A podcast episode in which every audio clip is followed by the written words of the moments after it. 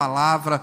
Espírito Santo, convence hoje, Senhor, do pecado, da justiça e do juízo. Pai, nós intercedemos pelos pedidos de oração, pelas causas do teu povo. Colocamos diante das tuas mãos, porque o Senhor bem sabe como resolver. Pedimos a Deus que tu recebas nosso louvor, nossa adoração, nosso culto. Espírito Santo, tu és bem-vindo nesse lugar. Essa casa é tua, esse povo é teu teu é o reino, Teu é o poder, Tua é a glória, Senhor. Nós oramos no nome de Jesus, amém. Dá um forte aplauso ao Senhor Jesus, porque Ele é digno, Ele é merecedor da glória, da honra e de todo louvor.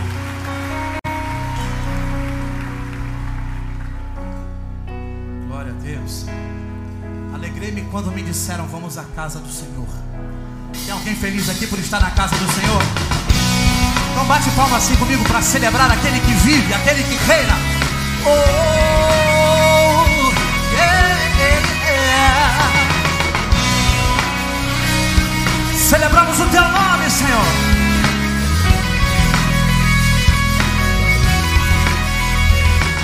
Nas nuvens ele vem, os reis irão se prostrar. As algemas vão quebrar e nós vamos cantar a ti. Quem pode impedir? Levanta sua mão e tenta cantar comigo, vai. O nosso Deus é o leão, leão de Judá, rugindo com poder, é o que luta por nós, todo joelho dobrará. O nosso Deus é o cordeiro e dos nossos pecados seu sangue nos salvou. Os joelhos dobrarão ao cordeiro e o leão, todo joelho dobrará.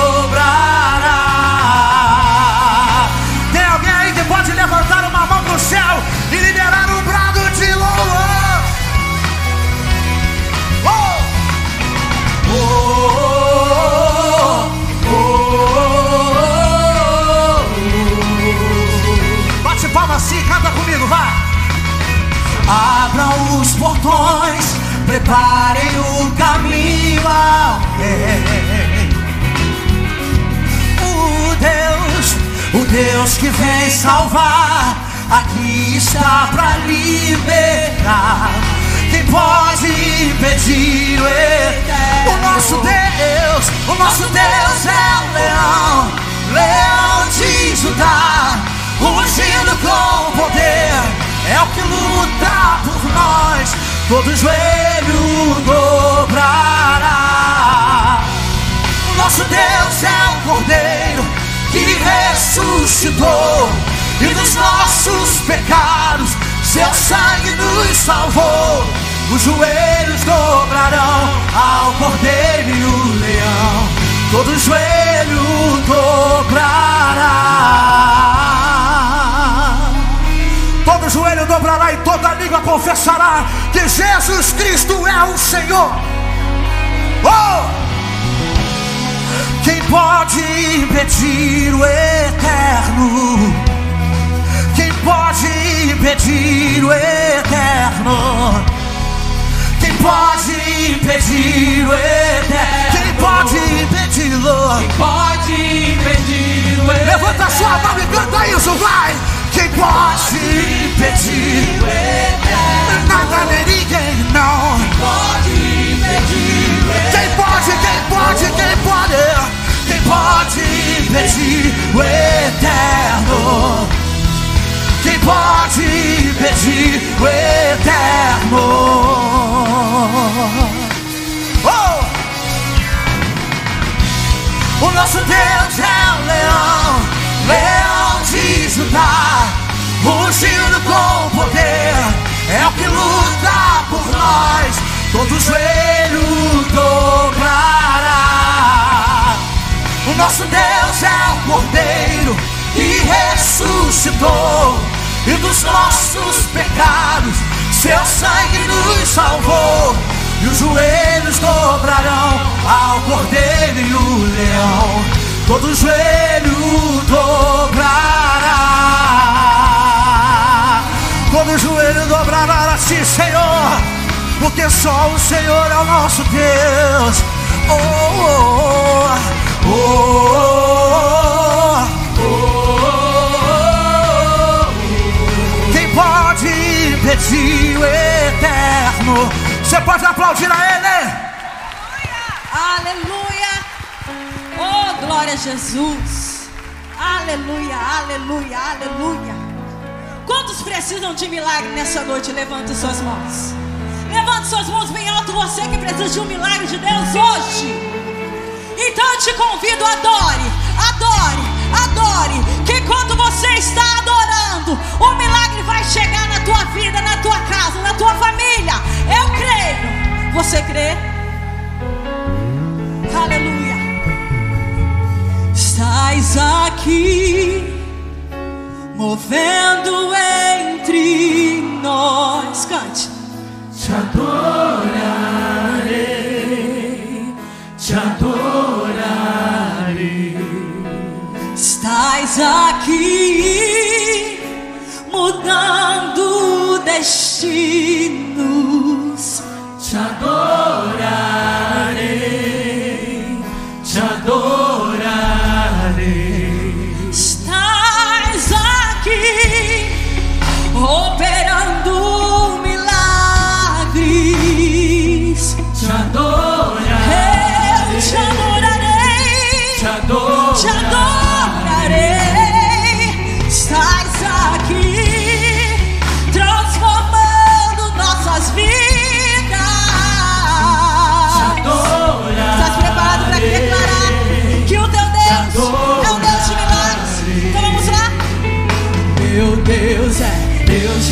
milagres, Deus de promessas, caminho no deserto, luz na escuridão. Meu Deus, esse é quem tu és. Diga mais uma vez. Meu Deus é Deus de milagres, Deus de promessas, caminho no deserto, luz na escuridão. Meu Deus, Esse é quem tu estás aqui,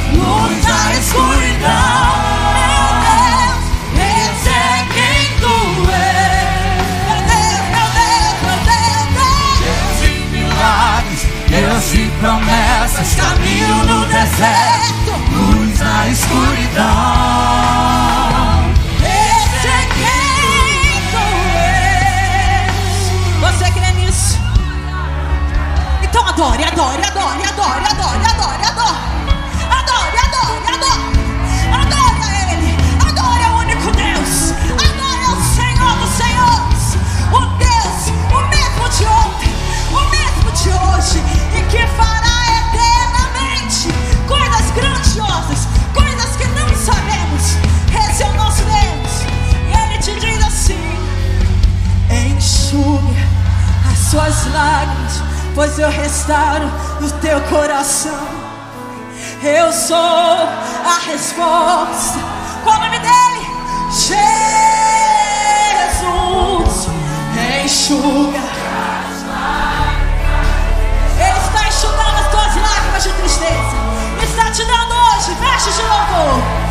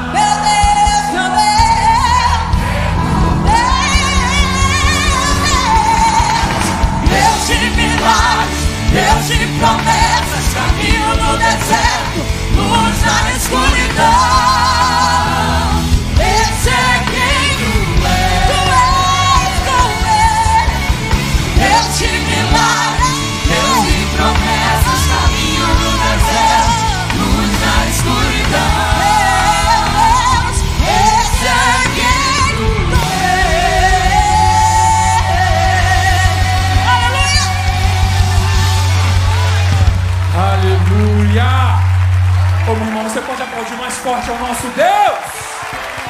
Ele é o Deus de milagres.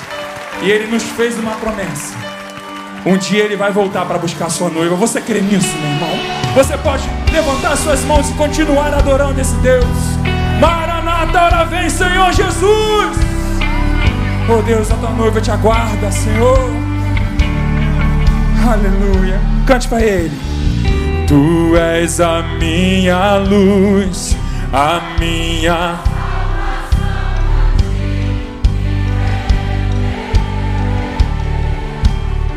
Oh, oh, oh. se ao teu lado estou, seguro em tuas mãos. Aleluia, tá lindo demais. Oh, oh, oh. tu és santo, ó Senhor.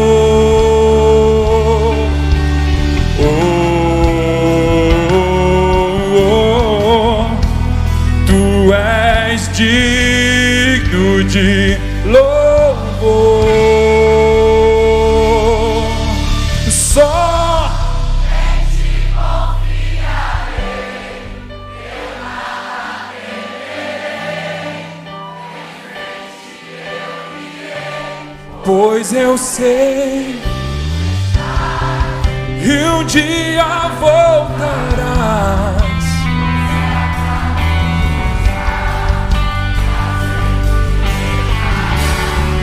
Aleluia.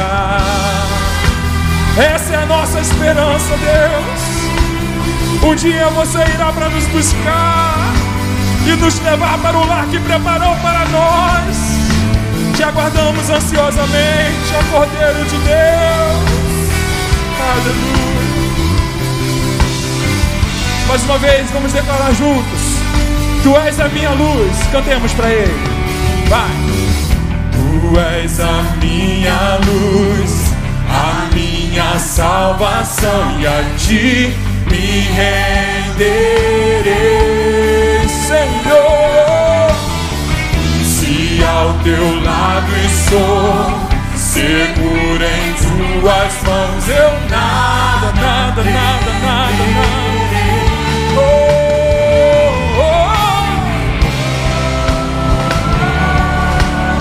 Declare que Ele é santo. Só tu és santo. Tu és digno de todo louvor.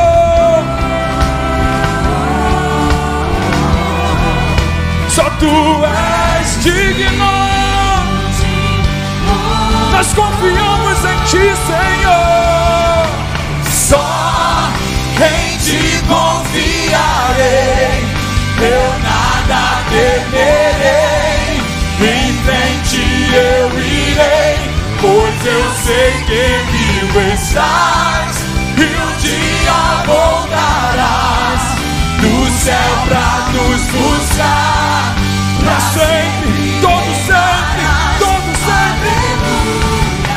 Só em ti confiarei, eu nada temerei. Em frente eu sei que vivo estás e um dia voltarás O céu pra nos buscar, pra sempre reinarás.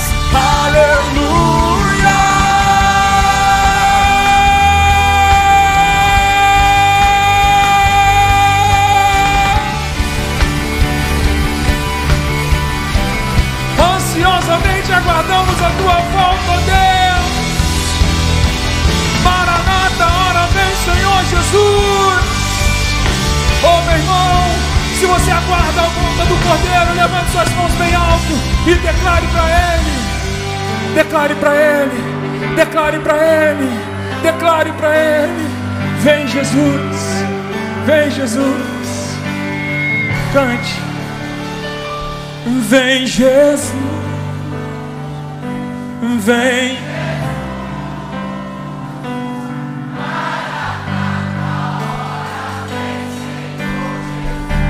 Vem Jesus, vem Jesus, vem Jesus, Maranata. Ora vem, Senhor Jesus, declare: Vem Jesus, vem Jesus, Maranata. Ora vem, Senhor Jesus. Oh, vem Jesus, Vem Jesus,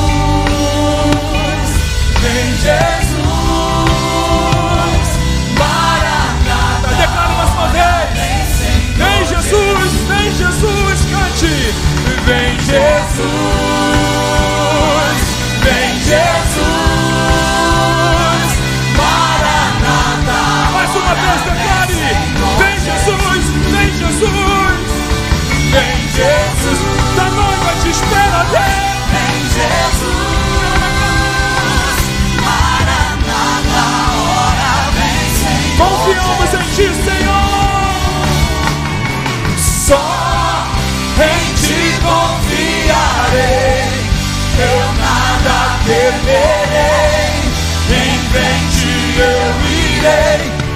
eu sei que vivo estás, um dia voltarás, no céu pra nos buscar, pra sempre reinarás. Em ti eu confio, Deus. Declare mais uma vez. Só em ti confiarei.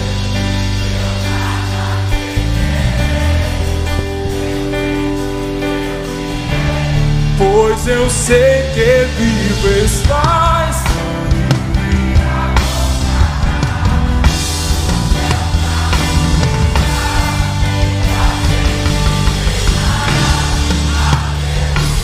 O rei está voltando, declare isso.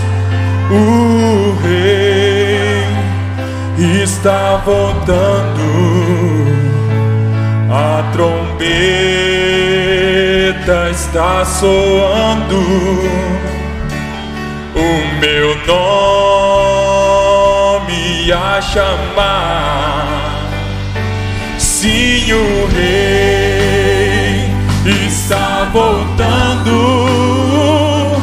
O rei está voltando. Aleluia. Ele vem me buscar. Os que acreditam nessa verdade, declarem com força mais uma vez: o rei está voltando.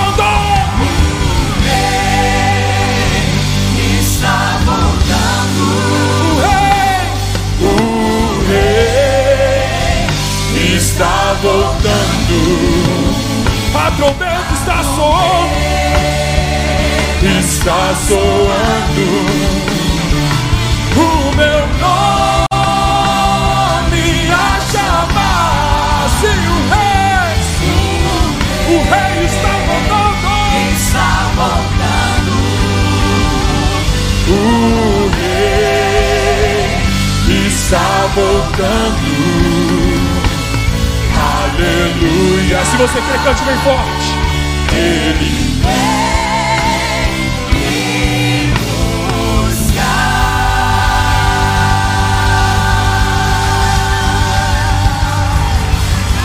Aleluia.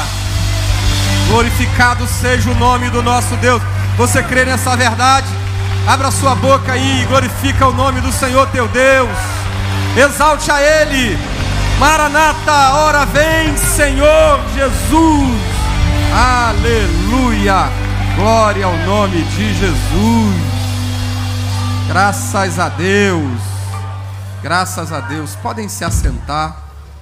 Glorificado seja o nome de Jesus.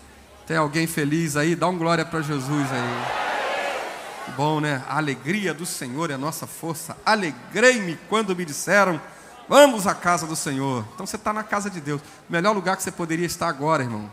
Tem essa boa notícia para você. O melhor lugar que você poderia estar agora é aqui, na casa de Deus, na presença de Deus, no lugar onde Deus revela a sua glória. Glória a Deus. Meus amados, é, eu quero justificar aqui a ausência do pastor Silas hoje. O pastor está em Joinville, né, atendendo as nossas igrejas lá do sul, né, começando por Joinville, e por isso hoje ele não está aqui conosco. Mas ele deixou uma mensagem para nós, e eu queria que o pessoal da mídia aí, se puder, se possível, se estiver pronto, solte a mensagem do pastor, por favor.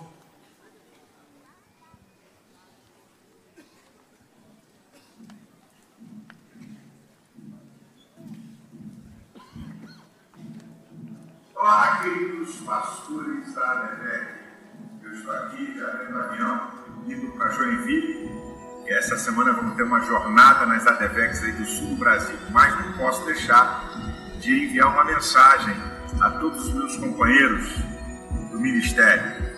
Um feliz dia do pastor. Deus abençoe sua vida, seu ministério e sua família.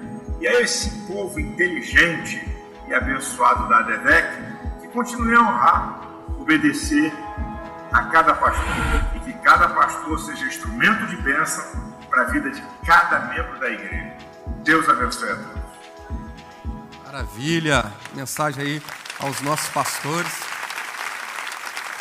Quero aproveitar também e parabenizar todos os nossos colegas aí que fazem um grande trabalho para Deus. Ser pastor é um chamado, ser pastor é uma missão, ser, chamar, ser pastor é uma vocação. Vou pedir que todos os nossos pastores, por favor, fiquem de pé, para que a igreja possa honrar a vida desses homens de Deus, mulheres de Deus, que têm dedicado as suas vidas ao trabalho do Senhor Jesus.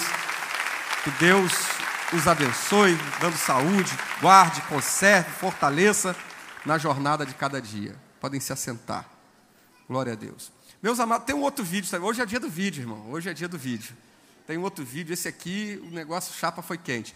Tem o vídeo aí da, do fogo, irmão, aquele, aquele, aquele fogo que não é pentecostal. Fogo, fumaça. Olha aí, ó. Olha o que aconteceu na cozinha da igreja. Você que não viu as redes sociais.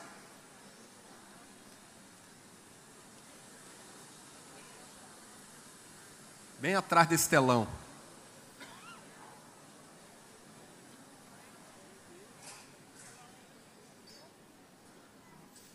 cozinha não sobrou nada. Sobrou nada na cozinha. Derreteu tudo. Por volta de sete horas da manhã, o nosso vigia da noite foi fazer a ronda no, a ronda no final do seu expediente, sentiu um cheiro forte de fumaça e abriu a sala, a, a cozinha e conseguiu ainda tirar o botijão de gás né? O fogo começou na geladeira, e se tivesse pego do outro lado, talvez esse incêndio tivesse uma grande proporção, né? que a gente tem todo o material acústico aqui, enfim. Mas graças a Deus, né? que o nosso vigia estava esperto ali, né? estava atento. Nosso material de prevenção de incêndio também, nossos equipamentos, todos regulares, todos em dia. O bombeiro chegou rápido, os bombeiros elogiaram aqui o nosso trabalho de prevenção, nossos equipamentos, a, a, né, a parte técnica aqui do, dos equipamentos de incêndio, mas, sobretudo, acima de tudo, nós sabemos, nós sabemos que foi a boa e poderosa mão de Deus que nos guardou, que nos livrou, que nos protegeu, ninguém se machucou, ninguém se feriu. Está escrito na palavra que o anjo do Senhor acampa-se ao redor daqueles que o temem e os livra. Mil cairão ao teu lado, dez mil à tua direita, mas tu não serás atingido. Você pode glorificar a Deus, você pode aplaudir o Senhor pelo grande livramento que o Senhor nos deu no dia de ontem. Eu estava dizendo hoje pela manhã que se o diabo tentou alguma coisa, se isso for um projeto de Satanás, né, para nos envergonhar, para nos humilhar, para nos expor, para nos ridicularizar, para nos derrotar, o derrotado foi ele, o envergonhado foi ele, o ridicularizado foi ele, porque o Senhor Jesus peleja pelo seu povo e nós somos em todas as coisas mais do que vencedor, porque o Senhor peleja por nós. Então, hoje poderia ser um dia muito diferente. Nós poderíamos não estar aqui celebrando da forma que estamos aqui hoje, mas pela boa mão do Senhor, nós estamos aqui agradecendo a Deus pelo grande livramento que Deus nos deu. A Ele seja a glória, seja o louvor. Muito bem, irmãos. Tem aqui ofertas de gratidão, irmãos que receberam bênçãos, vitórias, tem algum motivo, aniversário, enfim, algum motivo de gratidão a Deus por alguma vitória e compartilham a, a, com testemunho e também traz aqui voluntariamente uma oferta de gratidão eu quero compartilhar com a igreja aqui é, a vitória desses irmãos e no final a gente vai aplaudir, vai agradecer, vai celebrar a vitória. A vitória, né, ela tem nove anos, ela está dizendo aqui, é, ela faz laços e vende. Ela diz aqui que aí hoje ela, ela vende, né? E perdeu a maleta dela com seus lacinhos mas ela diz que para honra e glória do Senhor, acharam e devolveram. E ela está aqui agradecendo ao Senhor pelo que Deus deu a vitória para ela. É isso mesmo. Muito bem. Aqui também o Marcelo Misael está agradecendo a Deus pela vida da sua esposa, a Pamela, que hoje está completando mais um ano de vida. E ele, ele diz aqui para a Pamela: Te amo, I love you. O amor é lindo. Né? O Aloísio Firmino também está agradecendo a Deus aqui, porque ele quitou o seu carro e a sua casa. Glória a Jesus. A Ana Beatriz, porta de emprego aberta, então ela está agradecendo também. Né? O Alexandre Correia está né, agradecendo a Deus por uma porta de emprego que Deus abriu para ele também. Hum, a Sabrina Batista, por uma causa ganha na justiça e por Deus ter resgatado de volta a sua casa. Glória a Deus por essa vitória também. Aqui, o Olavo da Silva, pelo aniversário hoje, ele está fazendo 10 anos, é um menino, está fazendo 10 anos, e ele pede a oração da igreja, que Deus te abençoe, Olavo. É. O Lucas, ele também está. Lucas Sozek, está agradecendo pela promoção recebida no seu emprego. E o pastor Samuel do amor, né? não é do ódio, é do amor. Pastor Samuel do amor. É? Vou falar não. Vou falar quantos anos ela está fazendo, não, que pega mal. É. O pastor disse que né, não se pode falar o aniversário de uma mulher, é deselegante. Então, o pastor Samuel está agradecendo aqui, trazendo a sua oferta de gratidão pelo aniversário da Vanessa, sua esposa. Está ano, mais um ano de vida também. Eu queria que todos esses irmãos ficassem de pé. Né? Quero parabenizar a Vanessa e a todos esses irmãos que estão de aniversário, que receberam bênçãos. Por favor, todos esses irmãos, Deus abençoe vocês. Que o Senhor os faça prosperar em tudo e multiplique também aqui a semente que vocês estão é, plantando no reino de Deus. Por falar nisso, nós agora vamos semear uma semente no reino de Deus. Vamos ofertar vamos dizimar, vamos contribuir para a manutenção da obra de Deus. Mas, antes de tudo, eu queria que você entendesse que a tua oferta, a minha oferta, não, para diante de Deus, não, ela não tem uma relação direta com dinheiro. Dinheiro é a nossa linguagem, dinheiro é uma questão do nosso mundo, dinheiro não é do mundo de Deus. Né? O mundo de Deus, Deus entende que é semente, né? o mundo espiritual é outra coisa, é, é oferta, é entrega, é sacrifício, é fé, é louvor, é amor. O que nós vamos fazer aqui agora é um ato de entrega ao Senhor, é um ato de culto a Deus, é um ato de generosidade, de liberalidade, é um ato de fé, um ato de sacrifício para alguns ou para muitos. Né? Então, Deus entende essa linguagem, a, a linguagem da entrega. É? A entrega que Abraão fez quando entregou o seu filho. Deus pediu a ele que ele entregasse o seu filho, o seu único filho, o Isaac, o filho que ele amava. E Abraão, numa prova de fé ao Senhor, ele entregou. E Deus disse assim: Não precisa matar o seu filho, já providenciei aqui o sacrifício, porque eu já sei que você teme a Deus. Ele foi aprovado, né? por isso ele foi chamado de pai da fé, né? até hoje é considerado o pai da fé. Né? Jesus, o maior exemplo de dádiva de Deus aos homens. Deus amou o mundo de tal maneira que deu o seu Filho unigênito, para que todo aquele que nele crê não pereça a vida eterna, mas tenha a vida eterna. Então, Abraão entregou o seu melhor, Deus entregou o seu melhor pelos homens. Então, no culto a Deus, a oferta é um ato de fé e de entrega, de desprendimento. É, nós, é, quando nós entregamos uma oferta ao Senhor, nós estamos declarando com a nossa atitude que o dinheiro não governa a nossa vida, que a moeda não reina sobre nós, o mamon não é o Senhor da nossa vida, Jesus é o Senhor da nossa vida, Deus governa a nossa vida. Mas o dinheiro, como é que faz? A gente precisa de dinheiro para fazer tantas coisas. Salomão diz que o dinheiro por tudo responde. Aí o Senhor diz para você: Meu é o ouro, minha é a prata, diz o Senhor. Amém? Tudo que você precisa está nas mãos de Deus. E tudo aquilo que você entrega para você, volta para a tua vida de maneira abençoada e multiplicada. Por isso nós falamos que a oferta é uma semente. Porque todas as vezes que você planta uma semente, ela nunca volta igual. Ela nunca volta igual. Ela pode, na primeira colheita, até ser igual, mas é uma colheita que dura, que permanece, que não sai da sua vida. Aquilo que você tem semeado diante de Deus não vai sair da sua vida. Pode até sair da sua mão, mas não sai da sua vida, amado. Então, nessa noite nós vamos ofertar, vamos dizimar, os nossos obreiros vão distribuir os envelopes. Quero lembrar você do nosso grande desafio de São Paulo.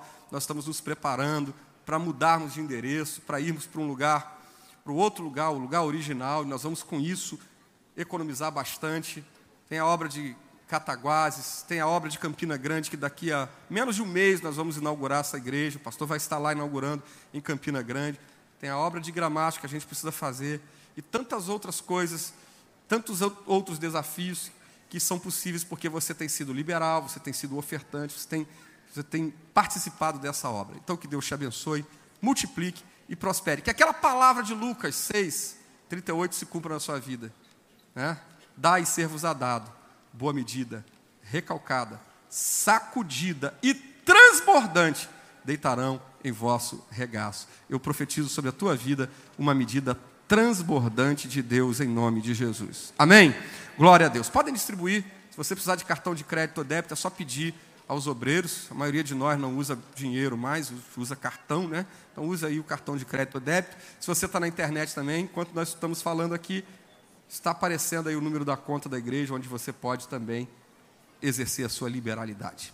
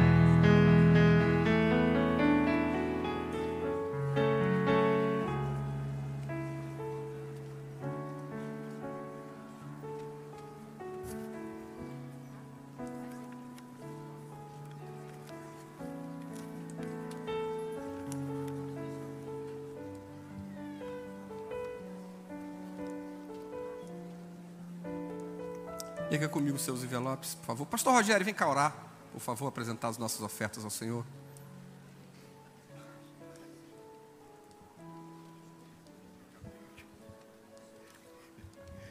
A paz, senhoras e irmãos. Apresente a sua semente ao Senhor. Senhor, graças te damos pelas instruções que recebemos a respeito do ato da oferta, Senhor. Que com certeza, através desse entendimento, Senhor, nós estaremos, ó Pai amado, plantando uma boa semente em uma terra muito fértil, Senhor amado. Tu abençoe a cada família aqui operando milagres, abrindo portas, Senhor Jesus, na vida de cada um dos teus filhos, Senhor, pela fé, pela fidelidade, pelo amor de cada um. Que tu abençoes a cada um, em o nome de Jesus. Amém. Podem recolher os envelopes. Se você vai dizimar, você pode se dirigir aí ao gasofilácio, as, essas caixas, essas urnas, tem aqui na frente, aí no meio, atrás. Se você ainda não é um dizimista, está conhecendo a igreja agora.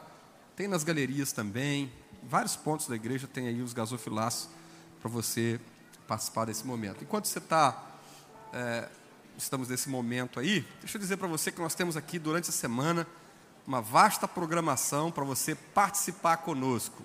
Por exemplo, todos os dias pela manhã nós temos trabalho de intercessão no templo antigo, a partir de 8 horas da manhã, trabalho de intercessão lá no 1191, de segunda a sexta-feira, esse trabalho abençoado. Nas segundas-feiras também, nós temos é, amigos da oração, lá com o pastor Roberto, né? pastor Roberto Oliveira, todo, toda segunda-feira, a partir de quatro horas da tarde, os amigos da oração, trabalho de oração, libertação, busca na parte da tarde. Todos os dias à tarde, de três às quatro, segunda a sexta, de três às quatro, a tarde da bênção. Você vem aí na igreja, lá no templo antigo, todo dia tem lá pelo menos um ou dois pastores para orar por você, para te abençoar, para interceder pela sua vida e ministrar uma palavra de Deus para a sua vida. Todos os dias de três às quatro, lá no templo antigo, a tarde da bênção. Quarta-feira tem o culto de oração. Terça-feira à noite tem também né, o culto da palavra. Você precisa participar do culto da palavra. Irmão. Se você não, ainda não tem o hábito de vir no culto durante a semana, tá? deixa de ser domingueiro, irmão. Deixa de ser domingueiro, vem no culto da palavra. Toda terça-feira à noite. Tem sempre aqui um pastor. Né? Geralmente aqui domingo a gente sempre recebe aqui os conferencistas, os evangelistas, mas terça-feira é um dia que os pastores da igreja, os pastores que dirigem a igreja, nossa, nossa equipe de pastores aqui estão pregando terça-feira, tá bom? Na, na quarta-feira eu já falei tem o culto de oração, quinta-feira tem o culto da vitória. Tem aí o, o, o banner de quinta-feira para soltar aí? Olha aí quem está aí quinta-feira, olha aí. Que dupla forte essa, hein? Meu Deus, pastor Jorge Linhares, uma palavra prática, objetiva, profética, abençoada por Deus, pastor da Igreja Batista Getsemane, um grande homem de Deus, já tem um tempo que ele não vem aqui, quero aproveitar e dizer para você que é uma grande oportunidade para você trazer um amigo. Às vezes você tem dificuldade de trazer um amigo porque acha, às vezes, o púlpito, né, a liturgia, né, às vezes tem pregadores que falam difícil. Ele fala bem prático. Ele fala bem prático, então queria que você viesse aqui, trouxesse um amigo para ouvir o pastor Jorge Linhares. E na música que no louvor, uma moça bonita ali demais, meu Deus do céu. Quer casar comigo? A minha esposa, a Josiane, vai estar aqui louvando a Deus. Ela está com um louvor bonito agora, novo. Majestade, que está aí tocando na rádio, está aí entre as mais pedidas da programação da rádio aí. Então, ela quinta-feira vai estar cantando essa canção nova, tá bom? Então, fica aí a, essa dica aí para você participar das nossas programações. Lembrando também que nós temos a Escola Beriana toda sexta-feira à noite. Nós estamos estudando sobre a autoridade da igreja. Então, na sexta-feira tem um um estudo à noite, que é o mesmo tema que é tratado na escola dominical domingo de manhã. Então, uma excelente oportunidade para você estar com a gente também. Agora vamos para os extras. Você que quer ser um discipulador, todos os domingos após a escola, a escola dominical de manhã aqui, o pastor Rogério está com a equipe aqui dando treinamento para discipulador. Você que quer ser discipulador, tem dúvidas de como ser um discipulador, todo dia, todo domingo após a escola dominical e toda segunda-feira às 18 horas é, aqui na sala do Dink, bem aqui atrás, tá bom? Vem aí o dia dos namorados. Olha aí. Aí tem uma, uma promoção aí das mulheres vitoriosas, né? O que você vai dar para o seu amor no dia dos namorados? Tão fofinho, né, gente? Gostei, gostei aqui da, da, da, da, do, da chamada aí, ó. Tem presentes na, na, loja das mulheres vitoriosas. Eu acho que esse anúncio aqui é para os homens, é mais para os homens. Viu? Para você, irmão, tá, tá, as irmãs estão dando a dica. Estão dando, tá dando um se liga aí, ó. Vai lá, passa lá, compra lá um, um presente lá para sua esposa, lá fora, ali na saída, ali tem uma lojinha das mulheres vitoriosas, tá bom?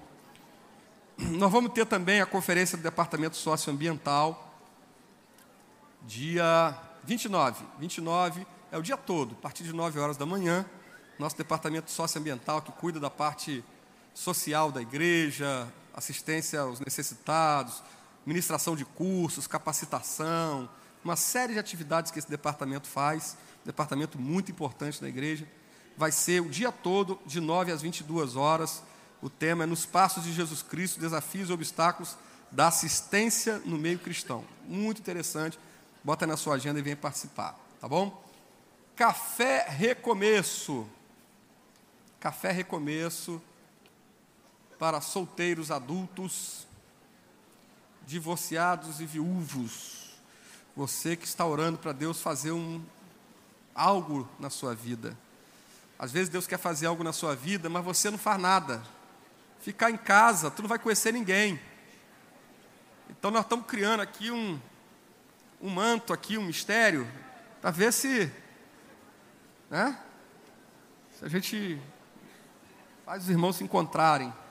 Então, ó, tem, tem vários irmãos aqui que casaram aqui nesses eventos, irmãos. Tem famílias abençoadas aí, pessoas que têm testemunhos lindos aqui de viúvos, pessoas que vieram né, de fora com uma vida, né, com um histórico né, de, de, de, lutas nessa área sentimental e foram abençoadas aqui na igreja através desse trabalho, que nós estamos recomeçando agora esse trabalho. Então, é, solteiros adultos, divorciados e viúvos. O valor é 30 reais, porque tem um café, então tem um custo.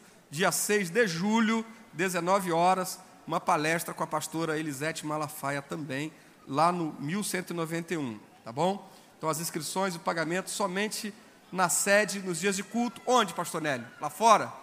Lá frente, tem ali. Pastor Nélio mesmo, que é o chefe aqui, ele é uma testemunha viva do milagre de Jeová, irmão. Deus fez na vida do Nélio, não pode fazer na tua? Ó. Oh. Hã? Então venha, tá? Não fica de bobeira não. Corre atrás do teu prejuízo. Tá bom? Projeto Lucas 15 é o último aviso que eu vou dar aqui. Claro que Lucas 15 é uma referência aí ao filho pródigo, né, à ovelha perdida. E a gente então vai fazer o culto evangelístico como todo mês nós fazemos no último domingo, o culto temático.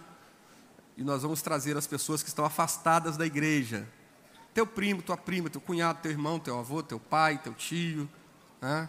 Então, alguém na sua família, alguém do seu relacionamento que está longe dos caminhos do Senhor, você vai ter uma oportunidade de convidá-lo e trazê-lo ao culto.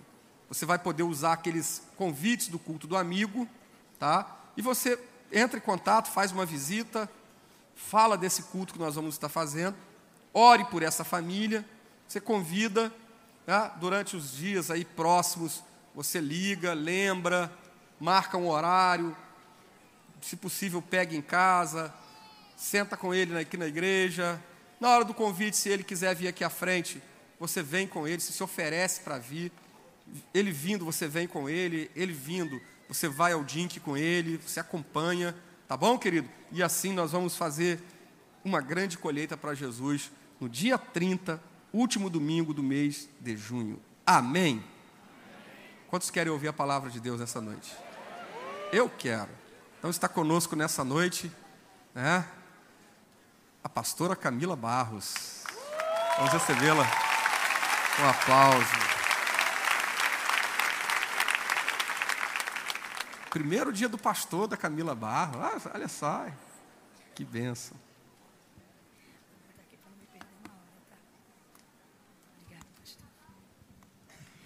Glória a Deus, a paz do Senhor Jesus, igreja. Amém. Que noite maravilhosa, que dia tão honroso poder estar num domingo aqui na casa. Para mim é uma alegria muito grande. Eu quero louvar a Deus pela vida de cada um dos irmãos que estão aqui. Daí, feliz dia dos pastores, né? Feliz dia do pastor. A todos os pastores que estão aqui, eu estou tentando fingir costume enquanto eu faço isso, né? Tentando assim fazer disso uma coisa muito natural, mas na verdade eu estou emocionadíssima, né? Deus abençoe de verdade cada um. Muitos colegas aí, irmãos de ministério, também estou tentando fingir costume enquanto eu falo colegas de ministério. E os irmãos dizendo, irmã Camila, pastora Camila, parabéns. E eu dizendo, não, irmão, eu não mereço, deixa eu dar o parabéns para você, porque eu estou estagiando, né? Vocês é que já estão aí nessa lida há muito tempo. Então, de verdade, Deus continue honrando. Louvar a Deus pela vida do pastor Silas, que tanto tem nos abençoado, pela vida do pastor Odilton, que já nos acompanha há algum tempo, cobrindo a nossa vida, nos guardando. Amo sua casa e fico sempre feliz quando sei que o Senhor está aqui perto na retaguarda, porque conheço a sua intercessão. Pastor Rogério e todos os que estão aqui presentes. Eu quero dar um glória a Deus em especial pela vida da minha família, que hoje está aqui comigo, né? Eles deram um boicote lá na igreja deles e vieram aqui, mas Deus sabe que eu estou pura nisso. Eu não mandei ninguém vir para cá. Mas eu estou feliz que eles vieram e quero glorificar a Deus porque hoje Deus deu um presente muito grande para mim. Eu tenho aí uma, uma amiga que já me acompanha há alguns anos. E antes de eu ter uma pessoa fixa para poder trabalhar comigo na itinerância do ministério no ofício da palavra, eu precisava fazer um rodízio aí entre amigos. E essa era uma das amigas que mais se dispunha a atender e a rodar comigo esse Brasil aí, de tudo que é jeito que você imaginar de canoa, de jegue, de carro, de trem, de avião, de ônibus, de tudo que é jeito e com ela não tinha tempo ruim. É o tipo da pessoa que pega a chuva e dá glória a Deus, se come bem, diz aleluia, se não come nada, ri. Tinha hora que me dava uma raiva, eu dizia, tá rindo de quê?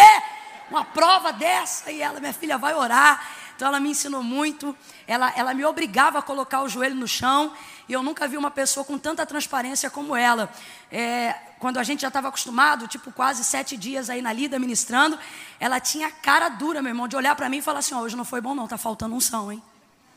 Desse jeito, ela dizia: ó, tá faltando unção, é melhor orar. Ó, ficou diferente, hein? Então ela me ensinou muito, me ensina muito, e para mim hoje é uma alegria muito grande tê-la aqui. É a irmã Jacira, mãe do pastor Tarcísio. Ela está por aí em algum lugar, eu a vi. Fica de pé, Jacira. Eu queria que a igreja aplaudisse ao Senhor pela vida dessa mulher de Deus. Muito obrigada, minha amiga. Eu te amo, viu? Deus abençoe. Foi um presente ter sua vida hoje aqui. Eu brincava e eu dizia, não sei se ainda posso brincar, vou tentar. Eu dizia, está aqui conosco Jacira, mais procurada como Sirinha. Mas é mais conhecida mesmo, Jess James. Deus te abençoe. Queridos, vamos abrir as nossas Bíblias no Evangelho do Senhor Jesus, segundo escreveu João. Abra comigo a sua Bíblia no Evangelho do Senhor Jesus, segundo escreveu João. Glória a Deus. Glória a Deus. Eu não tenho o costume de colocar o celular aqui, mas eu vou colocar porque hoje eu precisei fazer algumas anotações. Mas, sobretudo, porque, gente, como pastora, eu tenho que cumprir o horário, pelo amor de Deus. Então, eu coloquei aqui o alarme, o despertador. Aí, eu coloquei aqui a hora de fechar e eu botei amém na etiqueta. Amém, como quem diz. Amém. Encerra, minha filha, né? Então tá aqui duas coisinhas e a gente vai ler o texto sagrado. A primeira delas é dizer que eu trouxe alguns materiais, o pessoal que conhece e acompanha o ministério sabe que a gente tem trabalhado aí com material de vestuário e esse propósito começou e se mantém até hoje, a fim de contribuir mais ativamente com a obra missionária dentro do Brasil, porque foi aonde o Senhor tem nos dado uma visão de investimento em bases missionárias consolidadas muito fortes no norte, nordeste, sertão da Bahia, extremo norte do país e no coração do Amazonas, né? Entre outras coisas que, que o Senhor tem nos permitido fazer. Então, quando se adquire algum desses materiais, você está abençoando aí a gente, está contribuindo literalmente, diretamente no campo missionário dentro do Brasil. Como eu sempre digo, vou anunciar bem rapidinho. Hoje a gente tem a masculina, a long do leão. Hoje eu estou trabalhando só com essa do leão da boca aberta, bem feroz. Só para eu saber que você está me ouvindo. O leão, ele é bem isso, bem feroz, está com a boca aberta. Irmã Camila, para quem é? Isso é para macho alfa. Isso é para homem brabo, irmão. Isso é para o cara que sabe a que veio, né? Ai, irmã Camila, meu marido é um machão. Você leva para ele. Ai, irmã Camila, meu marido está devagarinho. Joga essa camisa em cima dele. E bota esse marido para reagir e essa juba para levantar. Tá bom? Tem um outro aqui que é um lançamento muito bacana que a gente fez aí ainda esse mês, se eu não me engano, na verdade, mês de maio, que é o vestido de capuz e malha estonada para as meninas, com bolsão de manguinha, confortável, tranquilão. Aí o pessoal quis tirar um sarro comigo na rede social, porque ele tem o capuz e perguntaram, é a chapeuzinho vermelho? Eu disse, eu duvido o lobo mal parar numa comigo, irmão. Você não está entendendo, não. Né? Aí o pessoal diz, é a chapeuzinho? Não, irmão, é amiga da chapinha né? Colocou, protege do orvalho. É o estilo da galera aí para essa estação mais outono e inverno. E tem outros modelos lá, mas eu separei esses aqui. E esse aqui é menos esportivo, né? Na verdade, nada esportivo. Ele é baseado em Provérbios capítulo 31, onde a gente fala do resgate da feminilidade da mulher e do seu poder através da sabedoria, ou seja, com muita coerência de maneira bíblica. É a virtuosa de A a Z. Então, diferente das outras, esse aqui não é nada discreto. É tipo assim: você quer brilho, meu amor? Toma brilho para você. Entendeu? Tipo assim. Ai, irmã Camila, mas eu sou, eu sou muito discreta. Onde é que eu vou? Vou usar uma coisa dessa, ô oh, filha? Cada culto é uma festa. Deixa brilhar, deixa Jesus aparecer em você. Né? Chega de ser candeia embaixo da cama. O Senhor diz que o nosso lugar é no velador. Deixa a luz do Senhor aparecer em você. Eu disse que eram duas coisinhas, essa é a primeira. E a segunda, eu queria soltar de primeira mão, queria pedir o pessoal aí da mídia para poder me ajudar, porque aí vai ficar mais rápido a divulgação para poder soltar o videozinho que eu deixei com eles na mídia. Olha aí que legal.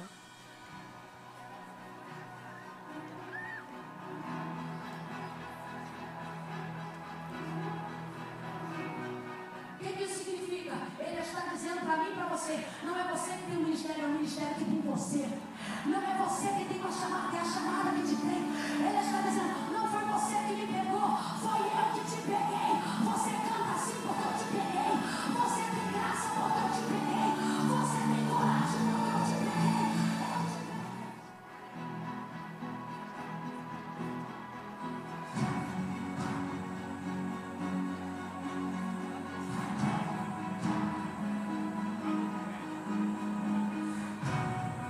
Pronto, é isso aí.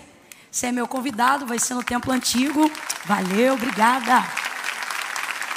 No templo antigo, é dia 22 de julho, que cai numa segunda-feira. Segunda-feira é como se fosse o dia do meu sacrifício, porque segunda-feira é meu dia preferido, né? E aí é o dia que a gente vai estar tributando ao Senhor esse culto de louvor e gratidão ao Senhor.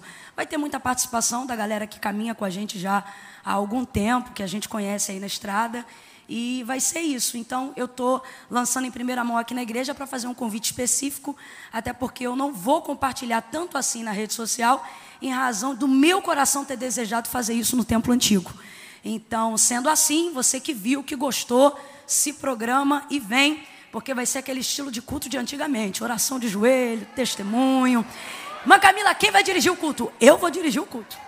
Eu vou dirigir o culto, porque o culto é para Deus, não é para mim. Então a gente vai estar dirigindo o culto para poder celebrar o Senhor. O pastor Eduardo Gonçalves vai estar pregando. E, obviamente, muita gente boa e muito amigo querido vai estar participando com a gente nesse dia, tá bom? 22 de julho, às 18 horas, no Templo Antigo. Quem ouviu, diga amém. amém. João, capítulo de número 20. Oh, aleluia! Oh, aleluia! Glória a Deus! A palavra do Senhor diz que Abraão foi fortalecido na fé, dando glória a Deus.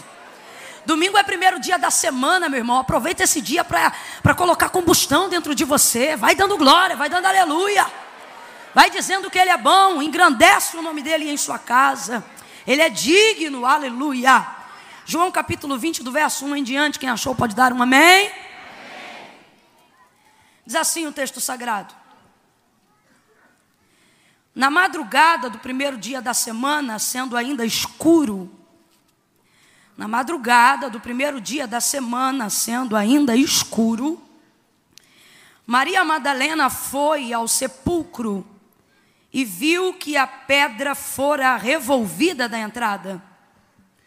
Correu ela e foi ter com Simão Pedro e com outro discípulo a quem Jesus amava. E lhes disse: Tiraram do sepulcro o Senhor e não sabemos onde o puseram. Então Pedro saiu com outro discípulo e foram ao sepulcro, e os dois correram juntos. Mas o outro discípulo correu mais depressa do que Pedro e chegou primeiro ao sepulcro. E abaixando-se, viu no chão os lençóis de linho, mas não entrou. Chegou, pois, então Simão Pedro, que o seguia, e entrou no sepulcro e viu no chão os lençóis e o lenço que cobrira a cabeça de Jesus. E viu que o lenço não estava com os lençóis, mas enrolado num lugar à parte.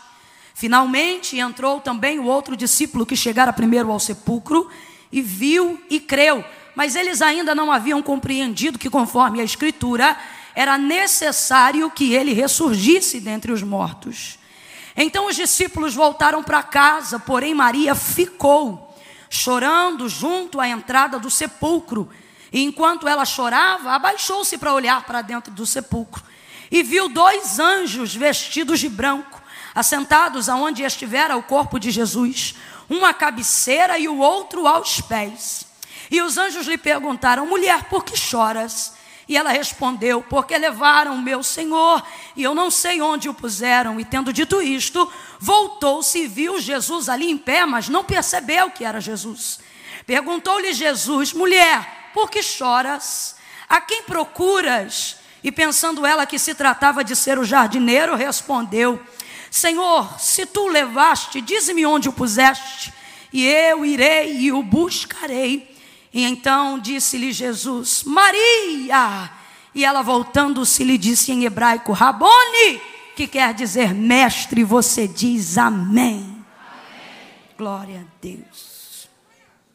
Eu vou contar de uma a três, quando eu disser três, você vai me ajudar a reproduzir uma temática muito parecida com a temática anual que o Senhor propôs para a nossa igreja esse ano. Quando eu disser três, você vai olhar para a pessoa que está ao seu lado e vai dizer para ela: busque mais.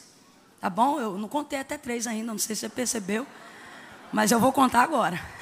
Quando eu disser três, você vai olhar para quem está ao seu lado e vai dizer: busque mais. Irmã Camila, mas eu não quero olhar para quem está do meu lado. Não quer, não faça, irmão. O que não é por fé é pecado.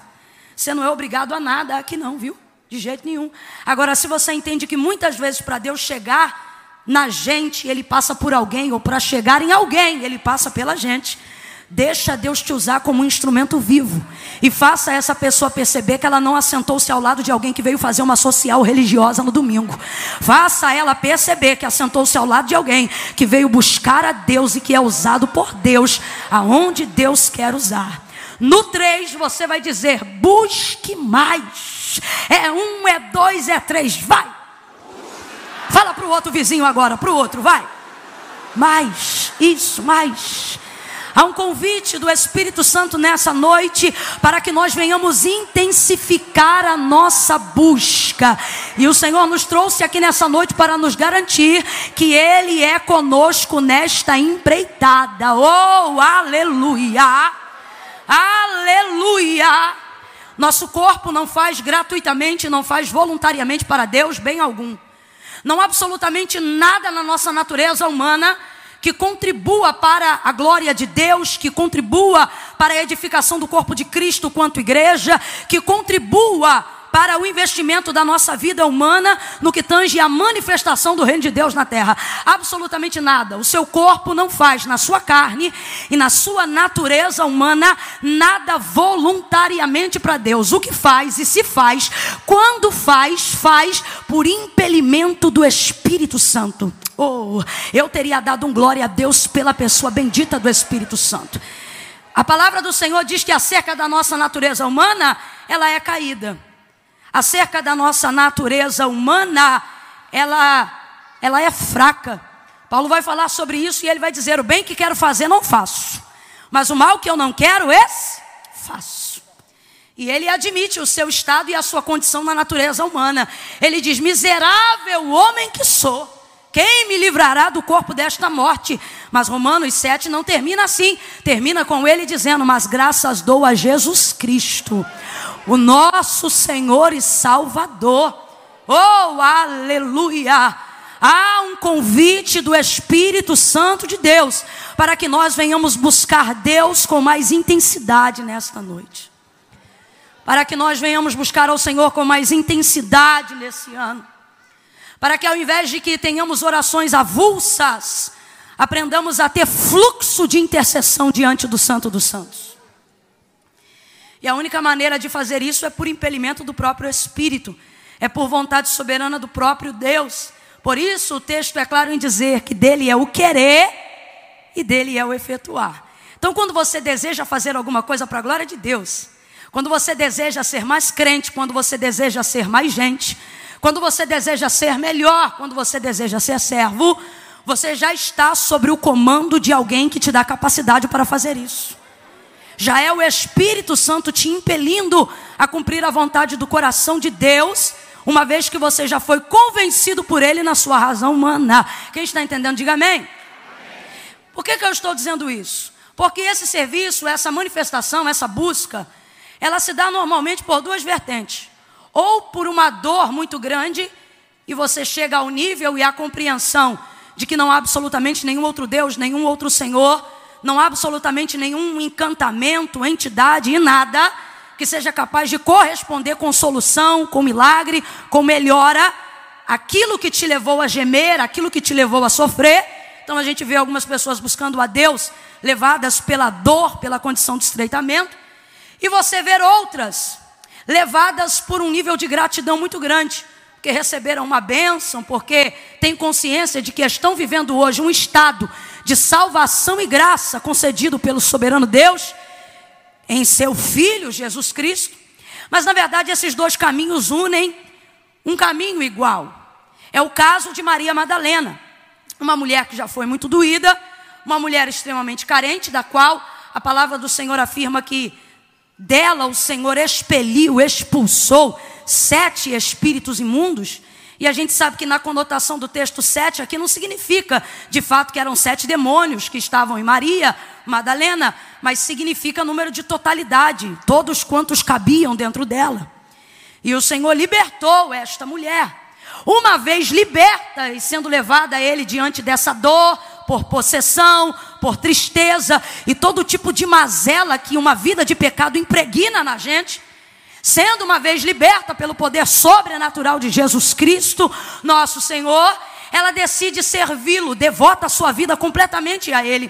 E quem teria coragem de fazer diferente? Uma vez que não tinha razão de vida, uma vez que não tinha lógica de vida, uma vez que não tinha propósito de vida, de repente se encontra com o autor da vida, de repente se encontra com o dono do propósito, de repente se encontra com a revelação, com a grandeza de tudo aquilo que a alma dela esperava. Era oprimida, não é mais, era deprimida, não é mais, era entristecida, não é mais, estava por baixo, não está mais, era ofendida, não é mais, rechaçada, não é mais, humilhada humilhada não é mais, desprezada não é mais, molestada não é mais, abusada não é mais. Quem me libertou? Jesus. Então a minha vida agora é dele. Ninguém investiu em mim como ele investiu, ninguém olhou para mim como ele olhou, ninguém fez por mim o que ele fez, ninguém fez isso de maneira tão gratuita. Madalena, o que foi que ele te pediu? Nada. Nada. Então eu não estou fazendo isso porque ele está pedindo. Eu estou fazendo isso porque quando ele me alcançou, eu descobri, eu descobri que o propósito da minha vida é servi-lo em gratidão. Eu não quero servi-lo pelo que ele vai fazer, eu quero servi-lo pelo que ele já fez. Eu não quero servi-lo pelo que ele vai me dar, eu quero servi-lo por aquilo que ele já me deu. Essa mulher agora entrega completamente a sua vida e ela segue o encalço de Jesus. Usadas, nos cultos, nas casas, nos lares. E ela é uma das pioneiras que movimentam o sistema financeiro que subsidia o ministério de Jesus Cristo aqui na terra. Ela reúne com as outras mulheres. Se fosse numa versão cultural século 21 na nossa denominação, seriam as irmãs que movimentam a cantina, que vende toalhinha, que faz brigadeiro, que corre atrás de tudo para conseguir subsidiar alguma coisa que manifeste o reino de Deus na terra. Essa mulher agora faz isso e ela decide buscar e gastar a sua vida aos seus pés. Mas, capítulo 19, que precede a leitura que nós acabamos de fazer, de João 20, vai falar sobre o momento mais triste da história da humanidade, apesar de na cruz ter sido pregada também a nossa sentença, a gente sabe que foi o dia de dor, foi o dia de sacrifício, foi o dia da entrega do sangue inocente, o dia da nossa vergonha, para falar bem abertamente. E nesse dia, se nós que estamos hoje aqui, quando fazemos o que fazemos em memória dele, honramos entendendo a grandeza do que foi a entrega de Jesus Cristo ao Calvário. Agora você imagine quem durante três anos e meio andou com ele, comeu com ele, ministrou com ele, viu os olhos dele, sentiu o amor dele de perto, compartilhou o pão com ele, bebeu o cálice em memória dele. Imagine agora como estão todos aqueles que vão perdê-lo, perdê-lo vai ser crucificado, golpeado, cuspido, açoitado e se cumprirá absolutamente tudo o que foi dito pela boca do profeta Isaías. O castigo que nos traz a paz estava sobre ele, pelas suas pisaduras nós seríamos sarados, mas a ele toda dor, todo vitupério, toda exposição, toda vergonha, toda amargura. Mas eu glorifico a Deus porque se cumpre tudo isso. Mas João vai dizer no capítulo 19: Eu fiquei até o final e aquilo que que eu vi estou escrevendo e testifico para que quando vocês lerem o que eu escrevi, vós creiais também que vieram com um pedaço de madeira para arrebentar o que estava à direita com ele e para fazer o mesmo com o que estava à esquerda e arrebentaram o da direita e quebraram o da esquerda, mas chegando-se porém a Jesus. João está dizendo: ninguém me contou não, eu estava lá, eu vi. Aí João vai dizer: chegando-se porém a Jesus, não puderam. Está dizendo que que não quiseram? Não, está dizendo que não puderam. Aí João interpreta e ele diz: não puderam, porque sobre ele havia uma palavra dita pela boca do profeta Isaías que dizia: nenhum dos seus ossos pode ser quebrado, pode ser cuspido, pode ser moído, temporariamente envergonhado, mas quebrar, ninguém quebra, ninguém quebra. Aí João diz: Eu vi e é por isso que, apesar do relato da ressurreição está em todos os evangelhos, eu particularmente escolho de João, porque os outros são falados partindo do que ouviram. João é testemunha ocular e acompanha o que antecede do que acontece na hora, e é a primeira pessoa a chegar no sepulcro depois das mulheres, no período da ressurreição. João, então, para mim, é uma das pessoas mais referendadas para falar da ressurreição, porque ele não está dizendo apenas do que ele ouviu, ele está dizendo tudo aquilo que ele viu. E vamos falar a verdade?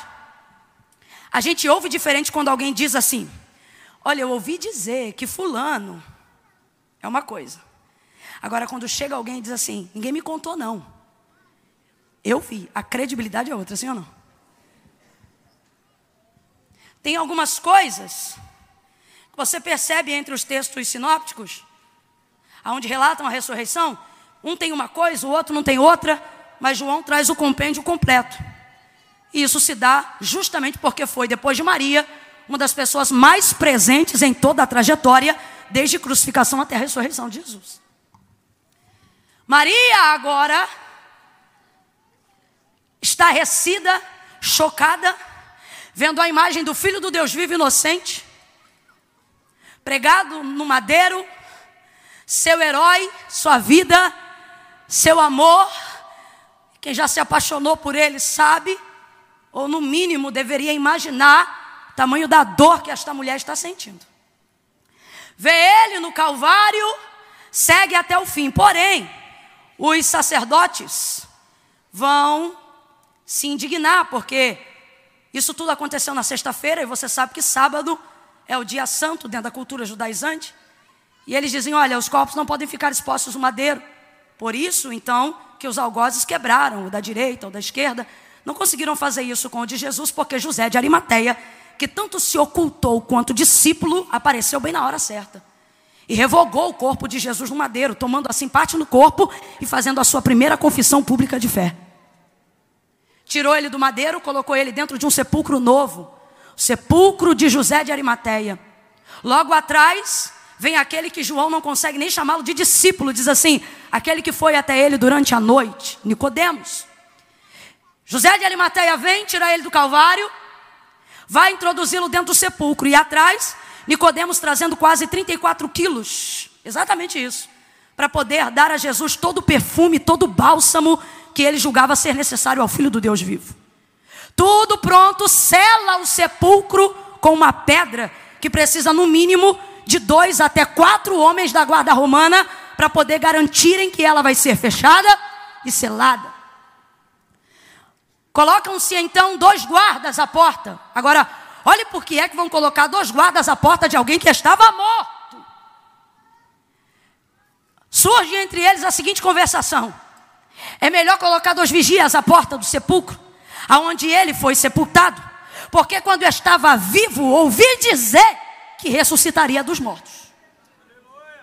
Agora é interessante esse comentário entre os sumos sacerdotes, porque na verdade Jesus não proferiria diretamente essa palavra a eles, a não ser por parábola. Agora Jesus falou diretamente sobre a sua entrega e entregou a palavra da sua ressurreição diretamente aos seus discípulos. Mas depois que Jesus é pregado no madeiro e é sepultado, eles não se lembram de absolutamente nada. E por que não? Porque ficam envolvidos pela dor, a dor da perda, a tristeza de tudo aquilo que eles viveram. O céu se converteu como se fosse noite, a terra tremeu, o véu do templo se rasgou. O filho do Deus vivo teve o seu semblante virado diante da face do Pai. Os seus discípulos se dispersaram, a terra estava em trevas, a angústia entrou no coração de todo mundo. Os discípulos entraram dentro de uma casa e cerraram as portas de dentro para fora, de tão apavorados que estavam com tudo que estava acontecendo. As mulheres foram para a sua casa e não tinham mais condições de acompanhar nada. Até o próprio José de Arimateia e Nicodemos fazem tudo de maneira apressada, digna, porém apressada. Por quê? Porque os sumos sacerdotes disseram: amanhã é sábado, não pode ter corpo. Aí, irmã Camila, mas Jesus não foi crucificado na sexta? Foi, mas a preparação do sábado para o judeu não começa no sábado, começa às seis horas da noite do dia anterior, nesse caso na sexta-feira. Corre todo mundo aquela loucura, choro, pranto, dor e agonia. E os homens que botaram ele lá dizem: bota vigia na porta, porque esse aí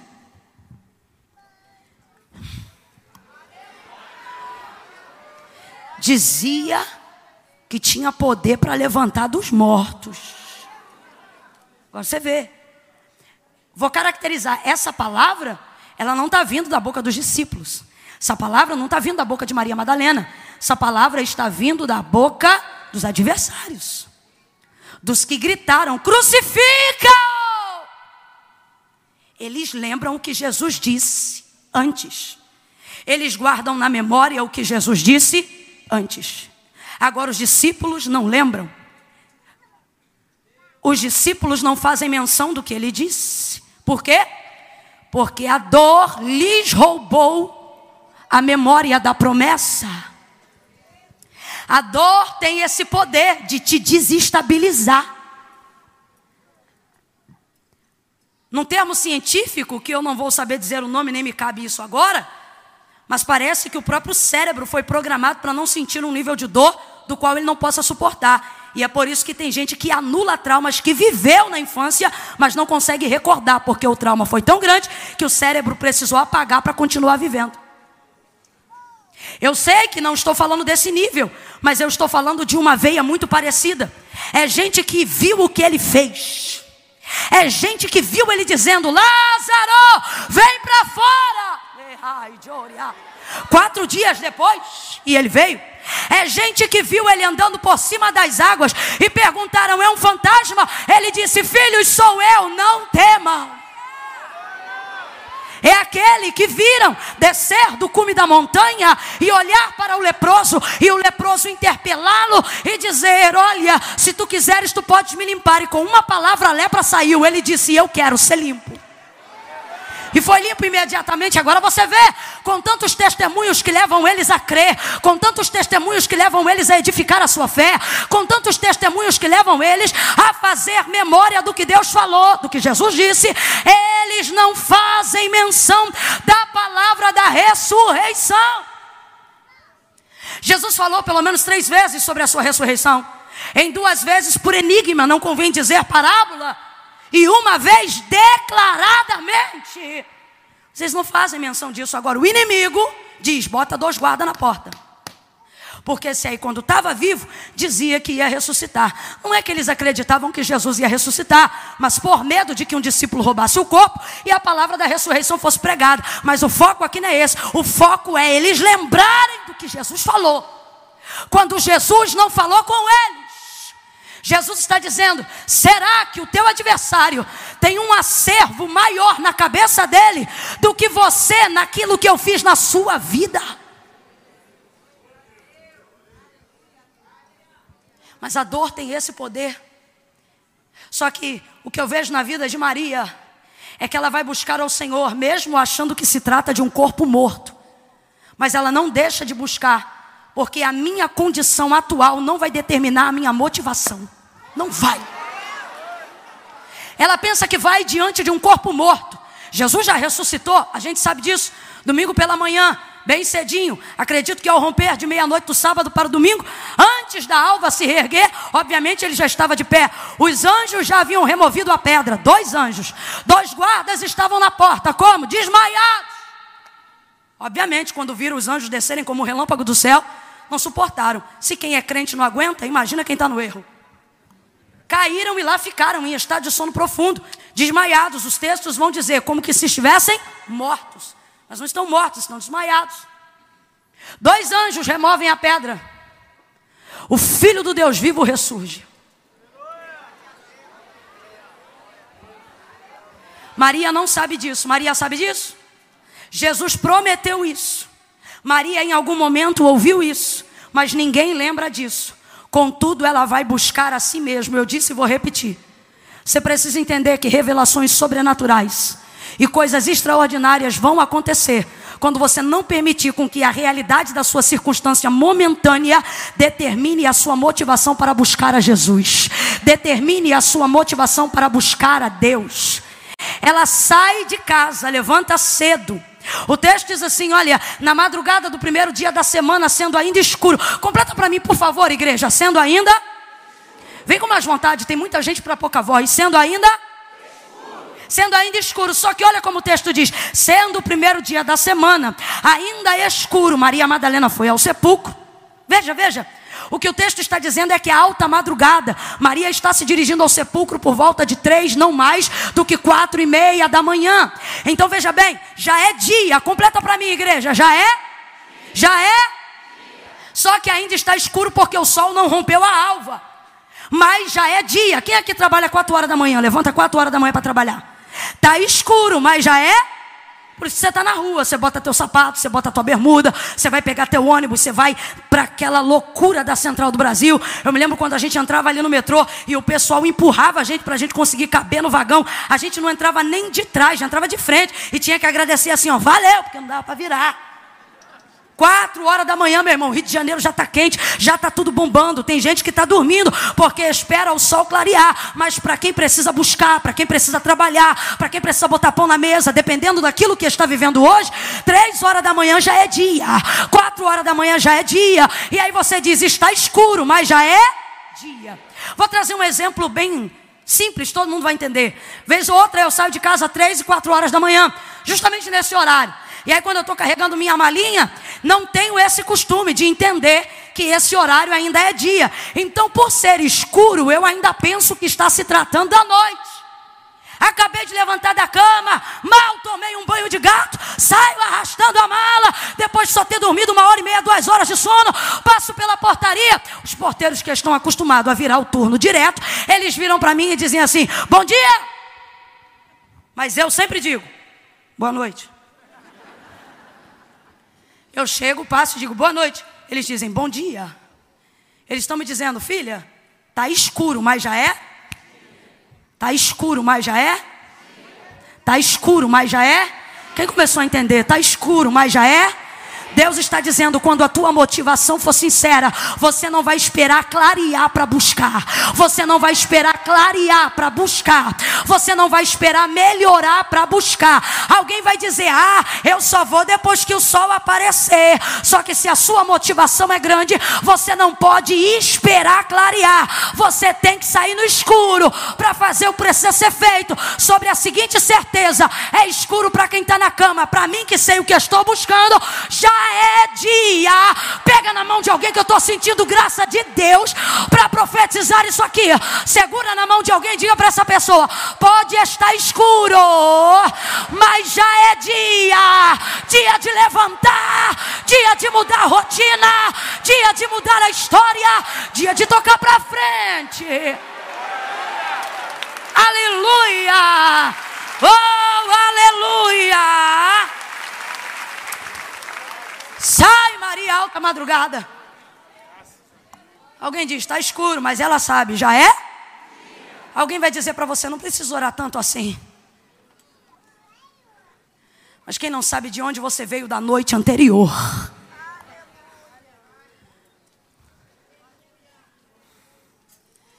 É mole olhar para quem busca intensamente, quem vê alguém pulando na casa de Deus, gritando na casa de Deus, rompendo na casa de Deus, e diz assim: não precisa disso, você não sabe de onde eu vim, você não sabe o que eu preciso. Você acha que você acha que uma mulher na condição de Maria estava dormindo no sábado? É o que você acha? Pelo amor de Deus, uma mulher na condição de Maria não dorme sem saber se Jesus foi embalsamado corretamente dentro do sepulcro, porque ela se responsabiliza pelo corpo do Senhor. Aí por que, que ela levanta? Ela levanta e incendeia as outras mulheres. Ela diz: Vamos até o sepulcro, para quê? Botar uma flor na lápide? Não, eu quero ver o corpo. Por quê? Porque eu preciso saber se ele recebeu a dignidade da qual ele merecia. Não deu para ver porque Nicodemos e José de Arimaté fizeram tudo perfeitamente, mas fizeram rápido. Ela não conseguiu ver, então tá em, em estado de agonia. Vamos lá, vamos ver se fizeram. Aí o texto diz que a Joana, que a Maria mãe de Tiago, vão com ela. Há outros textos que dizem que Salomé está presente. Maria Madalena traz uma caravana para a porta do sepulcro. Vamos lá, vamos ver ele. Vamos lá, vamos ver como é que ele está. Eu faço ideia duas, três horas da manhã.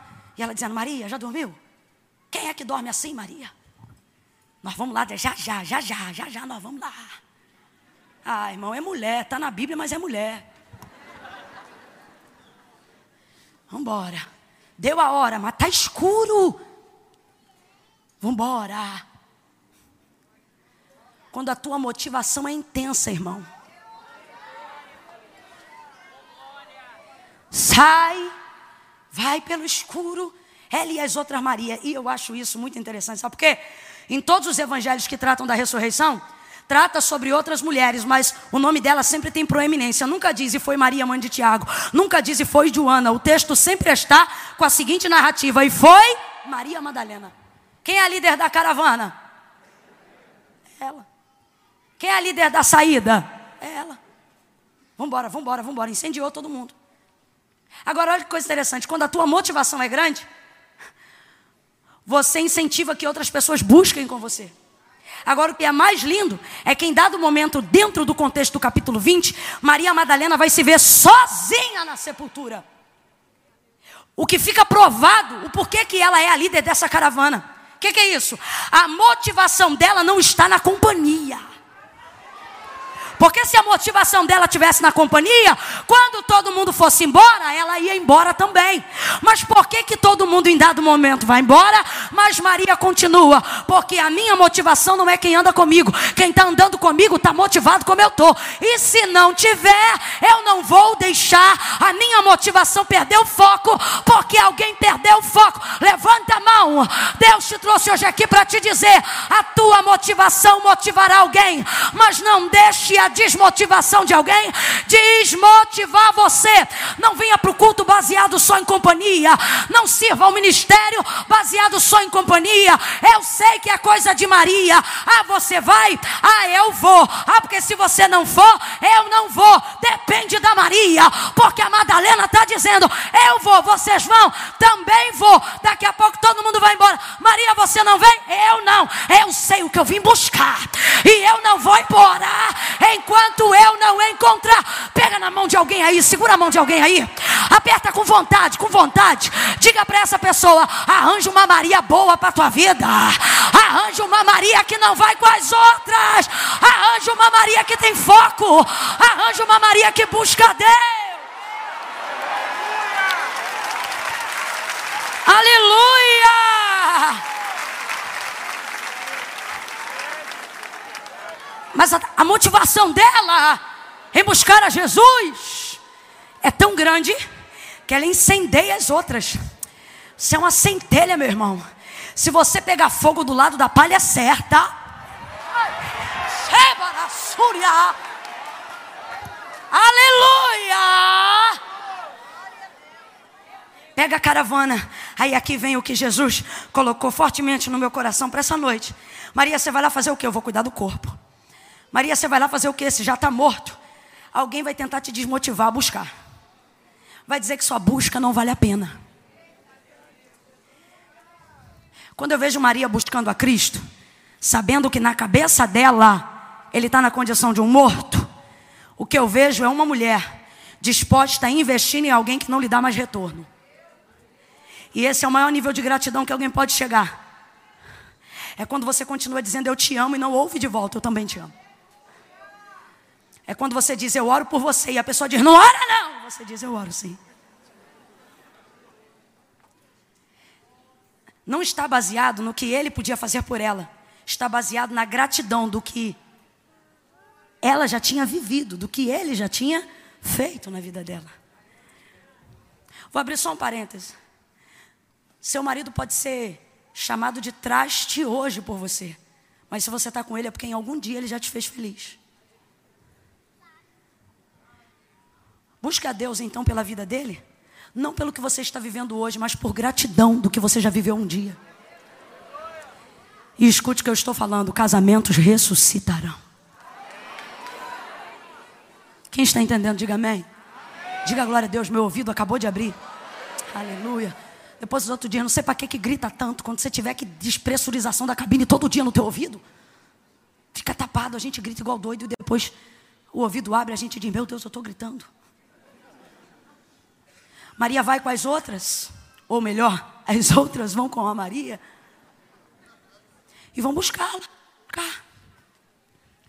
Só que elas estão tão motivadas em ver ele em estar com Ele, em estar diante da presença dEle, não importa qual condição Ele esteja na cabeça delas.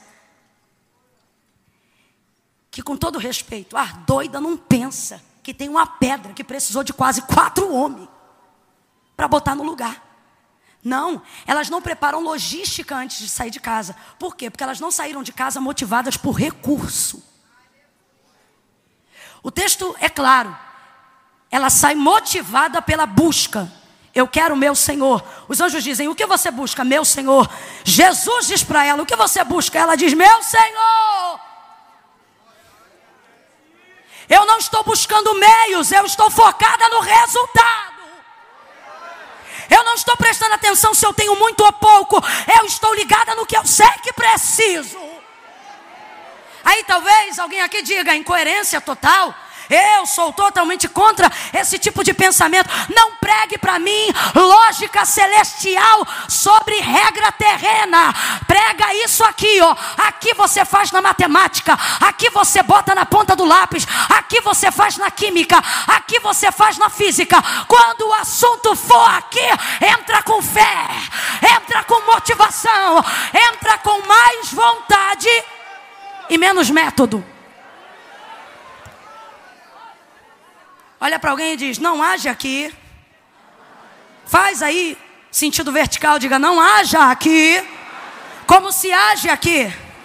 Diga: Quando é aqui, se pensa aqui. Quando é aqui, se pensa aqui, nós não andamos por vista, nós andamos por fé. Saem elas pelo caminho. Magdiel, é Magdiel nosso maestro aqui, me ajude aqui, Magdiel. Vou lhe pedir uma gentileza. O espírito que me toma vai tomar você também. Nada de cerimônia de casamento. Faz um negócio parecido com um tango. Uma coisa forte. Isso. Saem elas pelo caminho. Vamos lá, vamos. Vai ser lindo? Vai. A gente precisa dele? Precisa. Nós o amamos? O amamos. Quem vem comigo? Eu vou. Quem vem comigo? Eu vou. Estou parafraseando. De repente, enquanto caminham, completa para mim. Enquanto. texto diz que Maria Madalena vira para Maria, mãe de Tiago, e diz assim: E? E a pedra? Depois que a caravana saiu, Maria, depois que a gente está no meio da rua, depois que a gente rompeu com a cerca de casa, Ô Maria, menina, e agora? Quem remove a pedra? Só que veja, o texto diz que elas falam isso e continuam. Você está entendendo? Eu sou da época que crente tinha tanta vontade de buscar a Deus nos cultos que ele vinha com a passagem de vinda sem saber como é que ia voltar. Era gente que tinha tanta vontade de buscar a Deus que só se dava conta que não tinha o dinheiro da volta depois que já tinha chegado no culto. E aí o que, que acontecia? Essa gente tem experiência para contar até hoje. Ei, Deus trouxe você aqui para dizer: você precisa buscar mais, você precisa ter um foco. Eu vou te fazer viver experiências, mas você não pode ficar focado no recurso.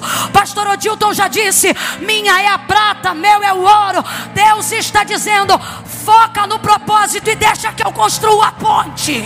Foca no propósito e deixa que eu entro com o recurso. O texto diz que elas falam sobre isso, mas não param de caminhar. Eu estou sentindo a virtude de Deus aqui. Deus está dizendo a alguém: caminha, caminha. Como é que a gente vai pagar o boleto que vence amanhã? Deus está dizendo: não deixe de vir para o culto hoje por causa do boleto de amanhã amanhã. Caminha, A biópsia do resultado do exame vai sair semana que vem. Será que eu consigo adorar a Deus nesse culto? Eu vou adorar. Caminha.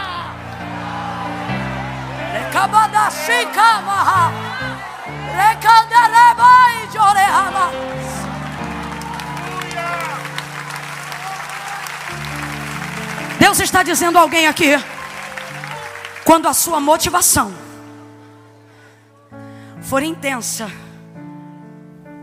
for coerente com a necessidade do seu coração, você não vai deixar a falta do recurso impedir sua caminhada.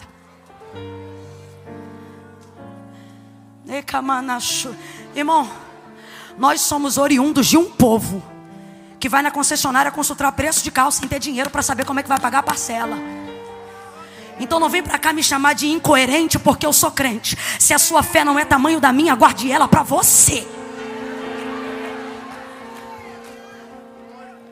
Quantos aqui têm relatos para contar de coisas que viveram, porque não se conformaram diante da realidade da sua circunstância, mas de fato e de verdade, quando viram já estavam envolvidos.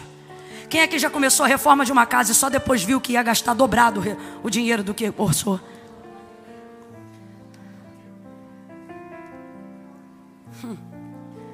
Só que a palavra do Senhor diz assim: aquele que leva, disse o salmista, a preciosa semente andando, está chorando, mas está, está triste, mas está Alguém diz, irmã Camila, eu estou deprimida, estou tomando Rivotril, não interessa, veio no culto, está com Rivotril, mas está andando. Está tomando remédio, mas está andando. Está entristecido, mas está andando. Oh! Enquanto elas conversam sobre isso, Deus está dizendo: não deixa a preocupação do trajeto te impedir o passo. Enquanto elas conversam sobre isso, chegaram. E quando chega o susto, a pedra já fora revolvida. Não, não, eu não sei se você entendeu. No caminho elas estão com a preocupação. Quem remove a pedra? Na chegada elas tomam susto, já removeram. Ah, não, vou falar de novo. Domingo você vem neste culto e você diz assim: estou aqui, mas amanhã só Deus sabe. Deus está dizendo: cuida de hoje, amanhã já removi. Quando você chegar lá, a pedra já foi mexida. Oh, pega a mão desse crente, levanta a mão dele para o alto e diga: busca hoje, caminha hoje, e na chegada já está removida. A pedra já foi removida, a pedra já foi rolada.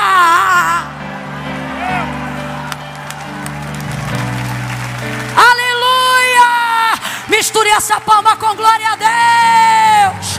O Deus que tira a pedra. Deus não vai deixar as preocupações desse trajeto te impedirem de viver a realização da caminhada, do projeto. Chegou a pedra removida. Removeu a pedra. Ô oh, Maria, por que, que você não lembra do que ele disse? Não consigo, está doendo muito. Só que veja, a palavra de Deus não mudou só porque agora começou a doer. Antes de doer, Deus já tinha liberado a palavra. Antes de doer, Jesus já tinha dito que ia acontecer. Mas Camila, o que, é que você está dizendo? A dor de agora não muda o resultado da palavra que ele liberou? Então não deixe a dor de agora fazer você suspeitar do cenário do milagre. Vou falar rasgado. Tem gente aqui que já está inserido no cenário do milagre. Tem gente aqui que já está inserido no contexto da realização. Tem gente aqui que ainda não discerniu, mas Deus já colocou de frente para a bênção. Tem gente aqui que ainda não percebeu, mas você já está numa terra que Deus te deu para conquistar, num grupo de pessoas que Deus te deu para você estar confortável, mas você tem andado desesperada, tem andado desesperado. Por quê? Porque o que você buscou não saiu da onde você esperava. Ela pensou: eu vou encontrar ele dentro do sepulcro. Veja, a busca é contigo, o resultado de onde virá é de Deus. Quando ela vê que a pedra está removida, era para ela ter dito: glória! Mas não, ela suspeita do cenário. Deus falou comigo na minha casa. Ele disse: quebre isso hoje em nome de Jesus. Tem gente aqui que está suspeitando do cenário. Tu ora 10 anos por esse marido busca 10 anos pela vida dele. No dia que ele aceita Cristo, você diz: Mas será mesmo? Buscou tanto, empregou tanto esforço, que quando a coisa acontece, de vez celebrar, você suspeita. Você reclama de não ter tido amigos. Deus te coloca num ciclo de amizade, gente íntegra. Mas o povo é tão puro, tão puro, tão puro, que nem você está acostumado. Então, de vez celebrar, você suspeita. Não tem gente boa assim, não. Isso aí está escondendo alguma coisa. Deus está dizendo: Eu não quero que você suspeite da realidade que eu projetei só por causa da sua busca. Eu quero você confortável no cenário do milagre. Ela fica desesperada, olha e pensa: está vazio. Roubaram. Roubaram. Sai correndo. O texto diz que as outras vêm os anjos, os dois, e saem correndo também. Revelação de Marcos e de Lucas. Nessa que todo mundo sai correndo, apavorado, chega na casa onde estão os discípulos. Roubaram o corpo do Senhor. Ninguém acredita nela, a não ser Pedro e João. Aí Pedro e João voltam. Vamos ver se tem coerência o que ela está falando. O restante fica na casa. E as mulheres não voltam mais. O medo foi grande do que elas viram. Você tem que entender que quando você começa a buscar insistentemente por algo, o céu vai se revelar ao seu favor. E nem todo mundo está preparado para ver a visão. Nem todo mundo está preparado para compreender o que Deus separou para mostrar para você. Quando ela vê os anjos, ela também sente determinado pavor. Mas o texto diz que ela volta. Isso é costume com a visão. Quando ela volta, aí já não voltam as outras, só volta ela, Pedro e João. Escute isso, vou fechar aqui. O texto diz que ela eles vêm, João não entra, sentiu temor de alguma coisa, não sei. O texto diz que ele chega, mas não entra. Pedro chega e entra. Aí João vê que Pedro entrou, não aconteceu nada, ele entra também. Aí diz: na cabeceira viu lenço, aos pés viu lençol, enrolado em um lugar à parte. É, eu acho que roubaram mesmo, não sei o que aconteceu. Eles entram no sepulcro, saem do sepulcro e o texto diz: E os discípulos voltaram para casa. E os discípulos? E as mulheres ficaram em casa. Só uma mulher ficou à porta do sepulcro. Quem? Aí você começa a entender porque que a proeminência do texto está voltada só para ela. Às vezes a gente fica chateado em ter que envolver na nossa busca gente que a gente achava que ia se comprometer como a gente. E tem gente hoje aqui que precisa receber essa palavra de cura. Faz parte. É uma questão natural. Sem envolver outras pessoas que você pensam que estão tão envolvidas quanto você. Elas entram, elas olham e o texto diz que eles vão embora. Mas Maria fica.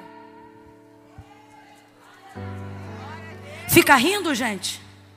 Porque no fluxo da busca você não ri todo dia. Tem dia que você fala em línguas, tem dia que você tem que vigiar para não falar palavrão. Muito santo, né? Se escandalizou. Tô ligada na tua. Tem dias no fluxo da busca que o céu desce e tem dias que parece que o inferno subiu. Não é um vento que determina a minha estada no cenário da minha busca. Focada ela fica. O texto diz que eles vão embora. E ela fica, mas ela ainda não tinha entrado. Tá todo mundo apavorado. Mano do céu, eu fico louca. O texto diz que quando ela se encurva e entra, ela vê lenço, ela vê lençol, mas o texto diz que na parte da cabeceira ela vê um anjo, na parte aos pés ela vê outro, e eles olham para ela e falam com ela: Mulher, o que você está procurando? Pera! Pera! Que eu não vou dar de doida sozinha, não. Olha o texto. Eles entram aí, eu te pergunto: os anjos estavam lá antes de Maria, sim ou não? Antes de todo mundo, sim ou não? Eles rolaram a pedra para Jesus sair. Eles estão lá muito antes do romper da alva. Então presta atenção. Eles entram antes de Maria no sepulcro. Vê lenço, vê ou não vê? Vê lençol, vê ou não vê? Vê anjo? Pedro entra e vê lenço, vê lençol, mas não vê anjo. João entra depois, vê lenço, vê lençol, mas não vê? Maria entra a terceira vez, vê lenço, vê lençol. E vê dois anjos. Aí eu vou te perguntar de novo: os anjos já estavam lá, sim ou não?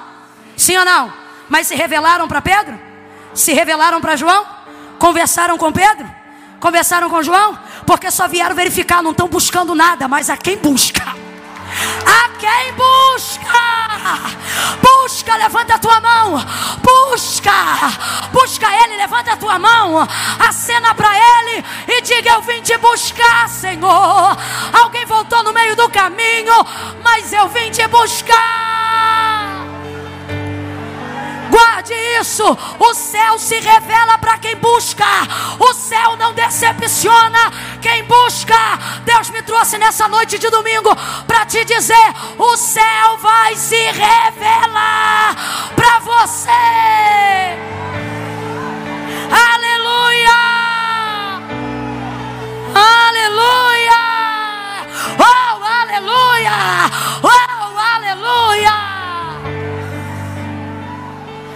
Deus falou comigo, vou entregar para você. Deus me disse assim: Olha isso aqui. Houve dias de batalha no Antigo Testamento que o Senhor enviou o seu anjo. E um anjo foi o suficiente para arrebentar com mais de 150 mil de uma vez só. Quem está me ouvindo, diga amém. Por que, que para rolar a pedra manda dois?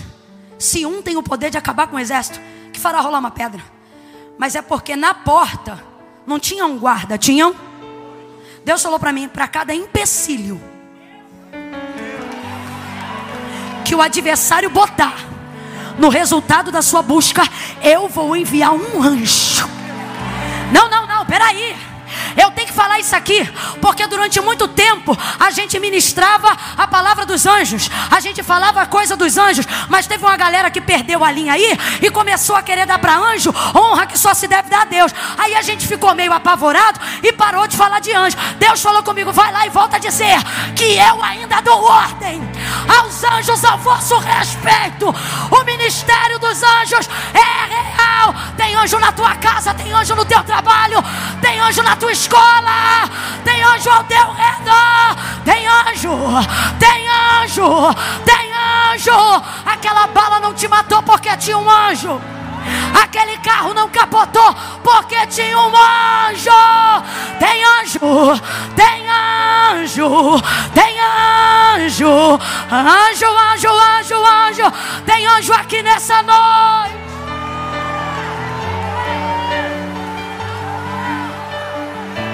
Cadê o baterista? Ele é bacana. Tem anjo, tem anjo, tem anjo, tem anjo, tem anjo, tem anjo. Alguém diz macumba, eu digo tem anjo.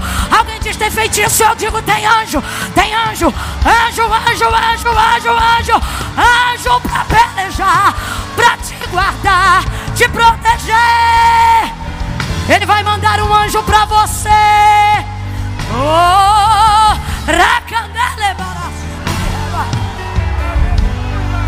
Fica de pé.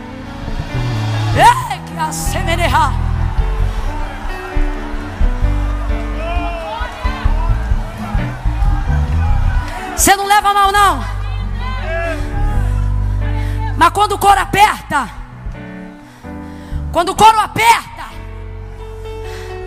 quando o espanto noturno tenta invadir a madrugada do salvo, ele não quer uma apostila de quatro métodos para libertação, não. Rabai de calabará, ficamante o rebaraçúria. Dois guardas, ó, ó, dois guardas, dois anjos.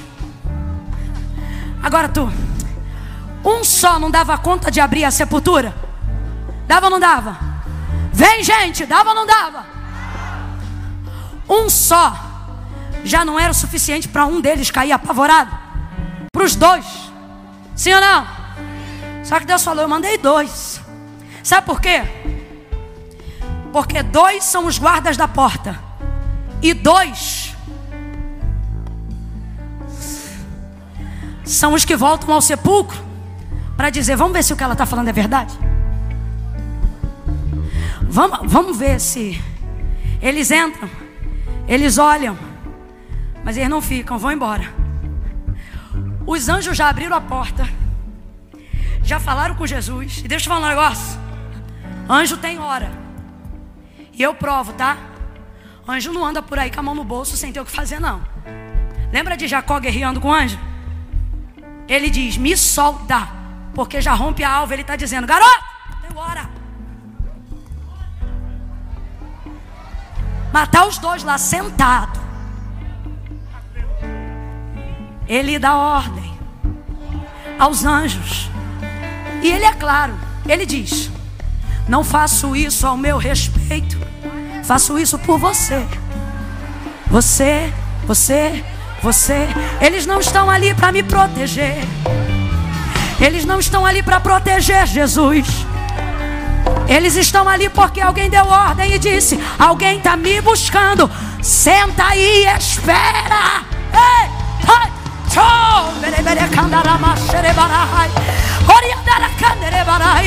Amanhã vai ser a melhor segunda-feira da tua vida.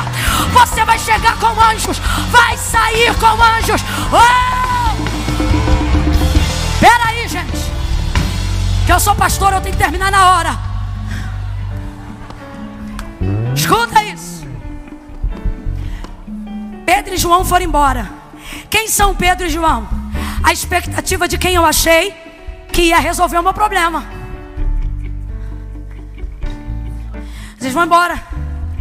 Mas os dois anjos ficam lá. Por quê? Porque para cada pessoa que te deixar na caminhada, o Senhor vai enviar um anjo. Aí não leva a mal, não, mas agora eu vou usar o testemunho da igreja. Foi quantos vigia que sanaram a situação do fogo aqui? Um? O senhor acha que foi um mesmo? Você viu o vídeo? Você viu o vídeo? Você viu o vídeo? Você conhece como é que era lá atrás? Você lembra? Tu acha que esse vigia trabalhou sozinho?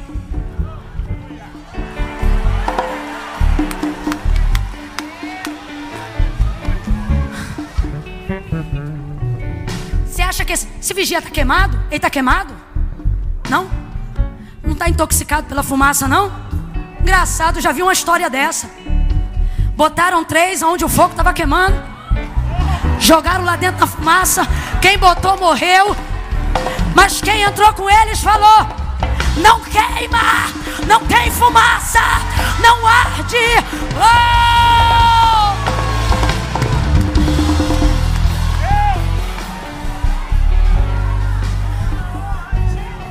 Sadraque, Mesaque e Abednego. Aí Nabucodonosor diz assim: Nós não botamos três homens na fornalha? Perdão. É, né? Três? Nós botamos três homens na fornalha? Por que, que eu vejo quatro? E esse é semelhante ao filho do homem. E por que, que eles não estão gritando? Estão passeando. Rapaz, eu faço ideia desse cabra corajoso desse vigia antenado, desse homem ligado. Eu não estou tirando o mérito dele, não, pelo contrário. Eu estou dizendo que ele tem tanto mérito que Deus falou: vai lá, vai lá, porque o camarada está interessado. Maria entra, fica, chorando, mas fica, triste, mas fica. Olha para quem está do teu lado e diz: fica. Começou, termina. O que, que adianta ficar no culto até agora? Aí mandou ficar de pé, eu vou embora. Ô agonia! Ficou até agora, vai embora na hora do mover, da busca, da revelação. Ela ficou. Aí ela pensa que deu ruim. Vai para o jardim. Ela vê o jardineiro. Eu pensei cá com meus botões. Não deixa de ser. Ele diz: Eu sou a videira. Meu pai é o agricultor. Ela olha e pensa: ser o jardineiro. Ele olha para ela, olha isso, e diz: mulher, por que choras? Ela diz: porque eu busco o meu Senhor, eu busco o meu. Olha para ele e não reconhece. Você leu comigo. Olha e não reconhece. Vira as costas. Porque ela disse: Se tu sabes onde o levaram, me diga e eu buscarei. Como ele não diz, ela vira as costas, vai embora. Eu não sei quantos passos ela deu, o texto só diz que ela se virou. Faço ideia que deu pelo menos um para se virar. Quando ela vira, já está de costas, pensa que perdeu. Já está de costas, pensa que sumiu. Aí olha que loucura aquilo que ela vem buscando vai gritar o nome dela.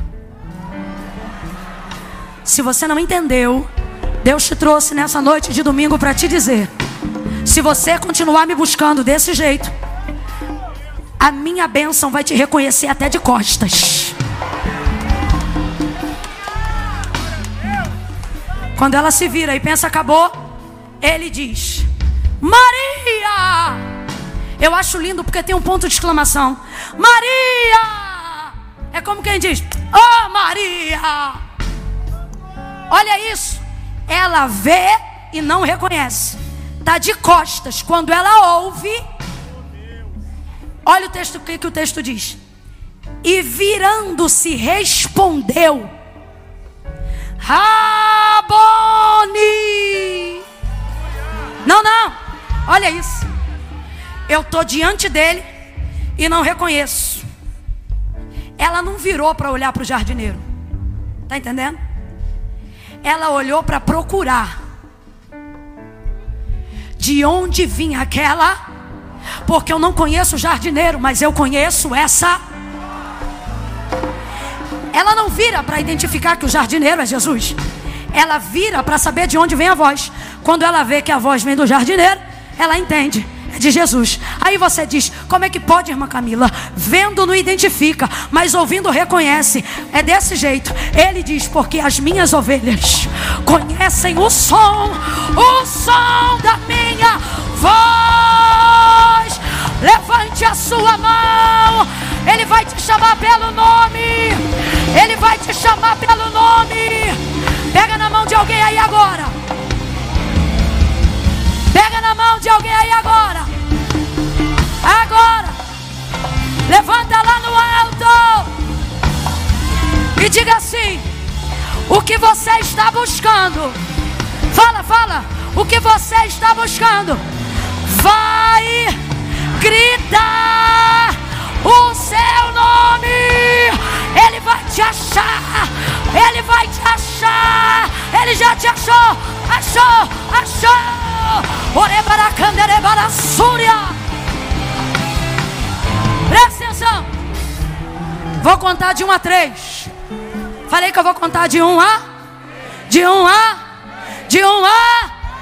Não vem antes. E não deixa de vir depois. No 3.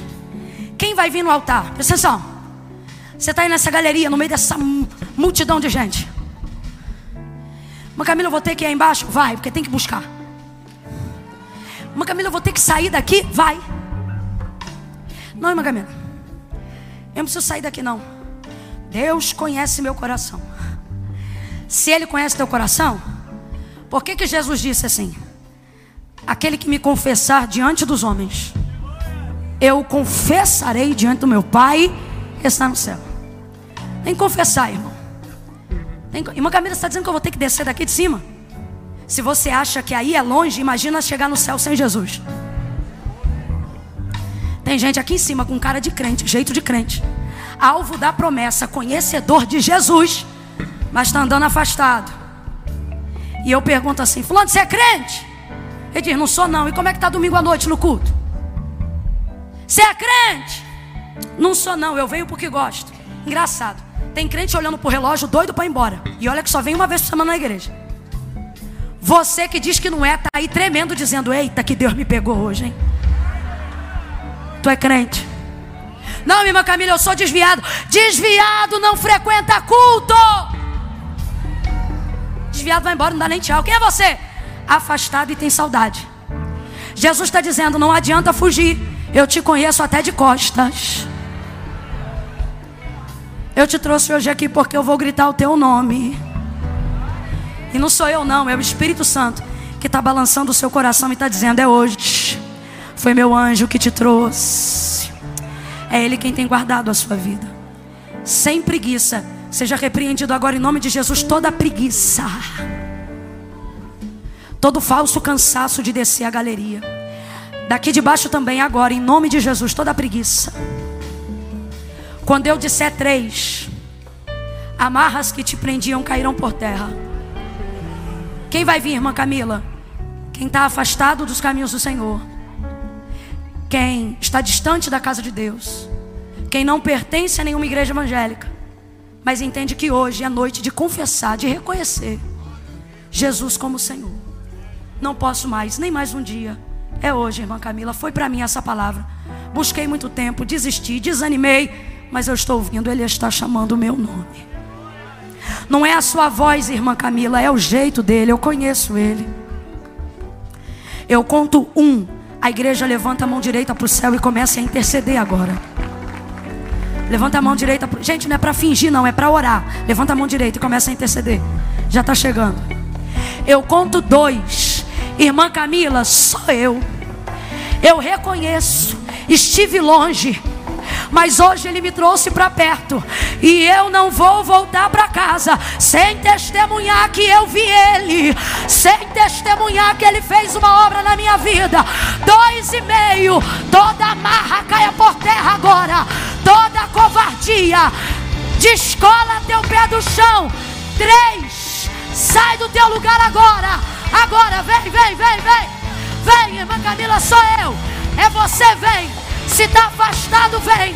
Se for embora, vem. Oh, vem, vem, vem, vem, vem. Em nome de Jesus. Vem. Eita. Oh, glória. Levante a mão. Vem.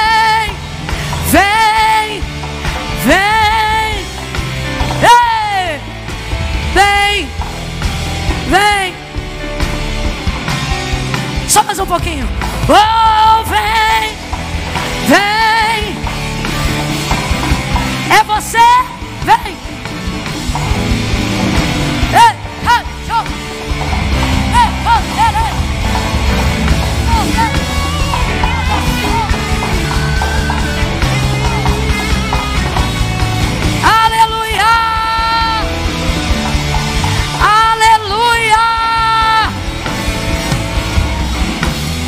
Não, para não, tá vindo, tá vindo.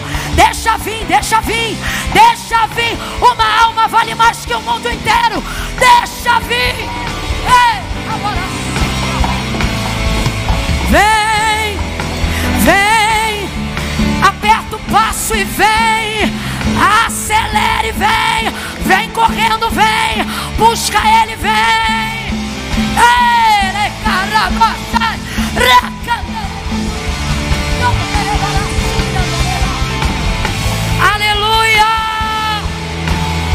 Glória, Jesus! Eita glória! Isso. Pode subir esse degrau aqui. É só porque tem gente vindo ali para caber aqui no altar também. Maravilha, tá bom aí. Tá bom aí. Vem, vem, que bom que você veio. Vem, vem, Senhor, vem, vem. Pode vir. Tô esperando você.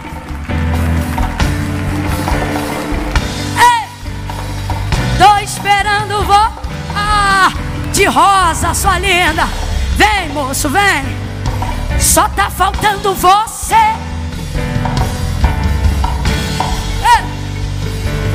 Eita! Tá vindo também. Olha ela vindo ali. Bonita. Já pensou se tu não vem? Isso. Ô oh, glória.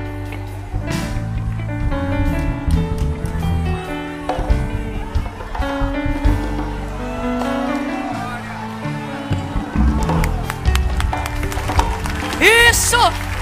Vem, vem, vem. Tá vindo, vem. Oh, vem, vem, vem. Os anjos estão aqui. O Pai, o Filho, o Espírito. Se você está na galeria e quer vir, vem, vem, vem, tá vindo, tá vindo. Não precisa correr não. Vem. Vindo? Será que ela tá vindo? Vem, vem, vem, vem. Oh, vem. Ei, go, ebo.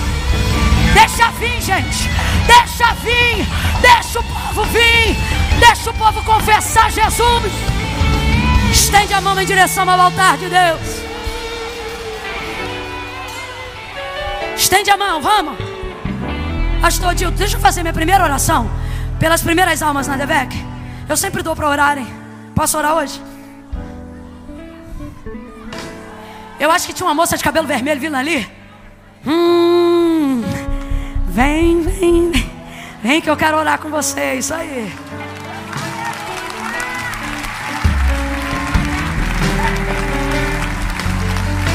Ô, glória. Maravilha, estende a mão. Tem mais gente buscando do que a gente imagina. Você tá vendo aí? Esse povo aqui tá tudo buscando, rapaz. Ele pode não saber como é que tá, mas tá buscando. Vocês acham que eles vieram aqui fazer o quê? Ver a estrutura do templo? Vieram não, irmão. Estão aqui de um jeito ou de outro, dizendo: cadê Jesus? Aí Jesus aparece aqui e diz: Vem, Fernanda, vem, Juliana, vem, Pedro, vem, João, vem, Maria. Tá te chamando pelo nome. Isso, olha lá, tá chegando. Não para de chegar.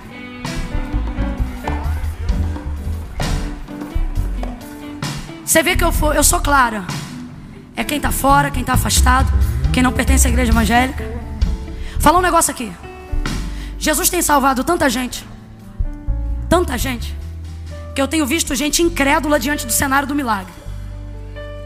Eu tenho frequentado e vou a muitos lugares, e quando a gente vê isso aqui, ó, tem gente que fica tão incrédulo que diz assim: Mãe Camila, pede para perguntar quem está aceitando Jesus. O povo fica assim para mim: Mãe Camila, vem aqui no meu ouvido. Aqui não, estou falando porque estou na casa. E aqui tenho liberdade para falar do que tenho visto para que não aconteça aqui. O povo, o povo vou, irmão pastor, vem para mim e diz assim: Mãe Camila, tem muita gente, pede para levantar a mão para saber quem está voltando e quem está vindo receber oração. Irmão, eu, eu chamei alguém aqui para receber oração. Aí eu digo, irmão, por favor, levante a mão aí.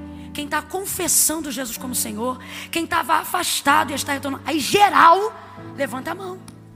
Aí a pessoa olha, é né? Até quando a gente vai suspeitar do cenário do milagre? Tem mais gente buscando. E Jesus está chamando porque está vendo. Vamos levantar a mão e vamos orar com vontade? Vamos orar com vontade? Será que tem como eu abrir minha boca aqui e você emendar com vontade aí? Senhor nosso Deus e nosso Pai, nós estendemos as nossas mãos agora, como igreja, como ministros de uma nova aliança, sacerdotes de uma nova geração, e abençoamos essas vidas no poderoso nome de Jesus. Tu disseste que tudo que dois de nós ligássemos na terra seria ligado no céu, então nós estamos ligando o perdão desses pecados, dos seus pecados, a salvação das suas almas, através desse ato de sair do seu lugar e vir ao altar, elas estão te confessando publicamente como único e suficiente Senhor das suas vidas. Como igreja, nós ministramos sobre elas a alegria, a alegria, alegria, alegria, alegria, alegria, alegria, alegria, alegria, a alegria da salvação. A tua igreja te celebra e em nome de Jesus te diz amém. Em nome de Jesus te diz amém, porque nesta nesta noite, salvação e glória chegaram a esta casa. Aplauda o Senhor por essas vidas. Aplauda em nome de Jesus. Deus te abençoe. Mais forte, gente, mais forte. Aplauda Jesus, a glória dele.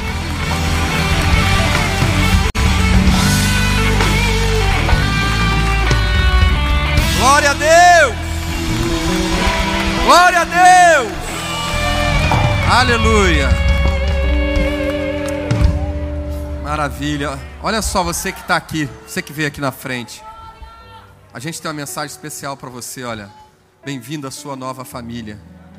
Hoje é dia de festa por causa de você que está aqui na frente. Nós somos um e queremos ser um com você também, porque você é especial para Deus especial para nós também. Nós queremos te dar um presente, viu? Você que veio aqui. Somos gratos a Deus pela sua vida, sua decisão tão importante, tão especial que você está tomando nessa noite. A gente quer te dar um presente, te, quer ter a honra de te presentear com o livro do pastor Silas Malafaia, que é o pastor dessa igreja. E também, se você permitir, a gente quer anotar o seu nome, né? Para orar por você, para te acompanhar, para te ajudar na sua caminhada de fé. A gente não tem como fazer isso aqui, obviamente, mas a gente tem uma sala, um lugar especial, preparado para te receber. E a gente vai tomar cinco minutinhos do seu tempo hoje, porque tem bastante gente, mas a gente já vai te liberar, mas eu queria que você nos desse a honra, nos desse essa oportunidade, tá bom? Aí você vai, quem está aqui desse lado, vai acompanhar o pessoal que está de colete por aqui.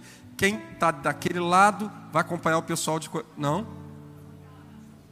Ah, é, hoje é só por aqui, porque né, é, a é, fornalha de Sadraque, Mesaque e Abidinego.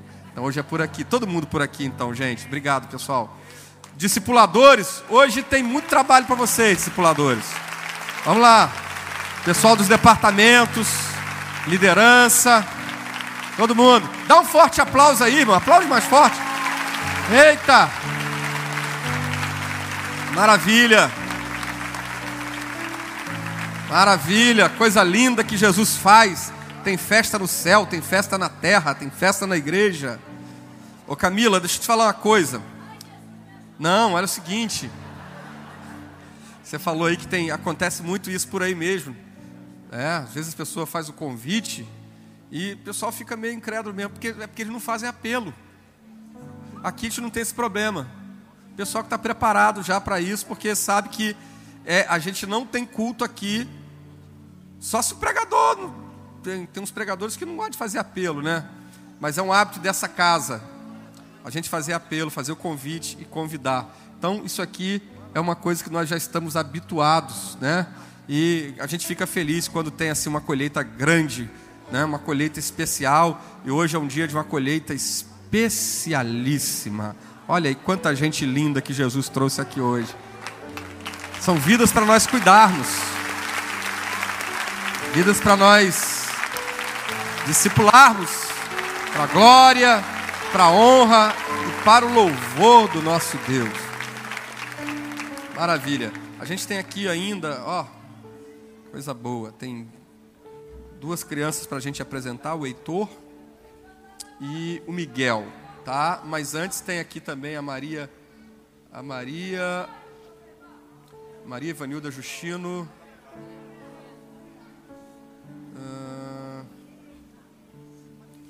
Regis.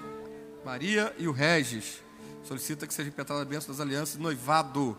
Eles vão se casar 16 de 5 de 2020. Então aí vão ficar noivos hoje.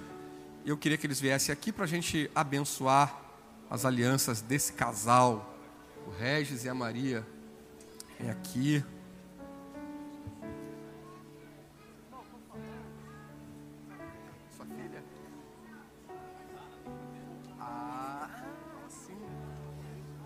Ministério aqui de Surdos aqui. Muito bem. Ah, Muito bem. Nossa irmã está aqui para dar um apoio. Muito bem. Está assumindo hoje o compromisso. Vai colocar o dedo na mão direita.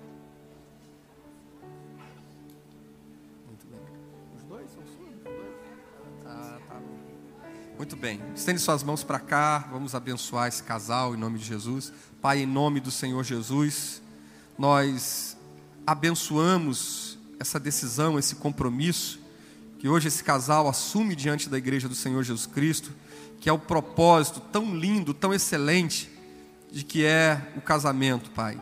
Que tu, ó Deus, os abençoe, que o Senhor dê graça, que o Senhor abra portas para que eles possam, ó Deus, daqui para o ano que vem, ter tudo aquilo que é necessário, tudo aquilo que eles precisam, que o Senhor possa suprir as necessidades deles, ó Pai, para que daqui a um tempo, alguns meses, eles possam concretizar o sonho de uma aliança maior, que é o casamento. Nós abençoamos esse compromisso diante do Senhor e pedimos a tua bênção em nome de Jesus. Amém.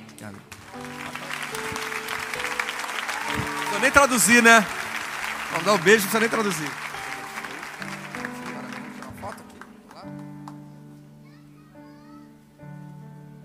Maravilha. Tá noivado. Maravilha. Agora o Miguel e o Heitor. Vamos apresentar essas crianças. Vou chamar aqui o pastor Geraldo para me ajudar. Vamos apresentar essas crianças aqui.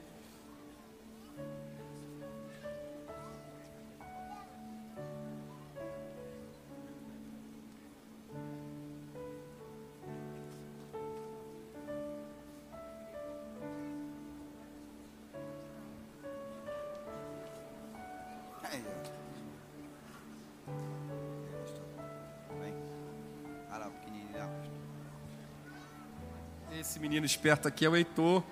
E o outro que está chegando ali, que o pastor Geraldo vai pegar, é o Miguel, certo? Muito bem. Estende suas mãos para cá. Senhor nosso Deus, nosso Pai, aqui estão essas crianças que o Senhor trouxe a esse mundo. E se o Senhor trouxe a esse mundo é porque o Senhor tem um propósito de vida, de bênção para a vida desses meninos, ó Pai. Nós declaramos toda sorte de bênção sobre eles. Guarda das enfermidades, guarda do mundo, guarda dos ataques de Satanás, ó Deus, dos ataques dos homens maus, que eles possam ser criados na tua casa, no temor da tua palavra, que eles façam a diferença na sua geração, que sejam cheios do Espírito Santo, que eles não deem trabalho aos seus pais, somente deem alegria, Pai, e que eles possam ser cheios da tua presença, cheios de sabedoria, de graça e de conhecimento do Senhor. Nós abençoamos suas casas, suas famílias, declaramos guardados pela tua mão poderosa, no nome de Jesus. Amém e amém.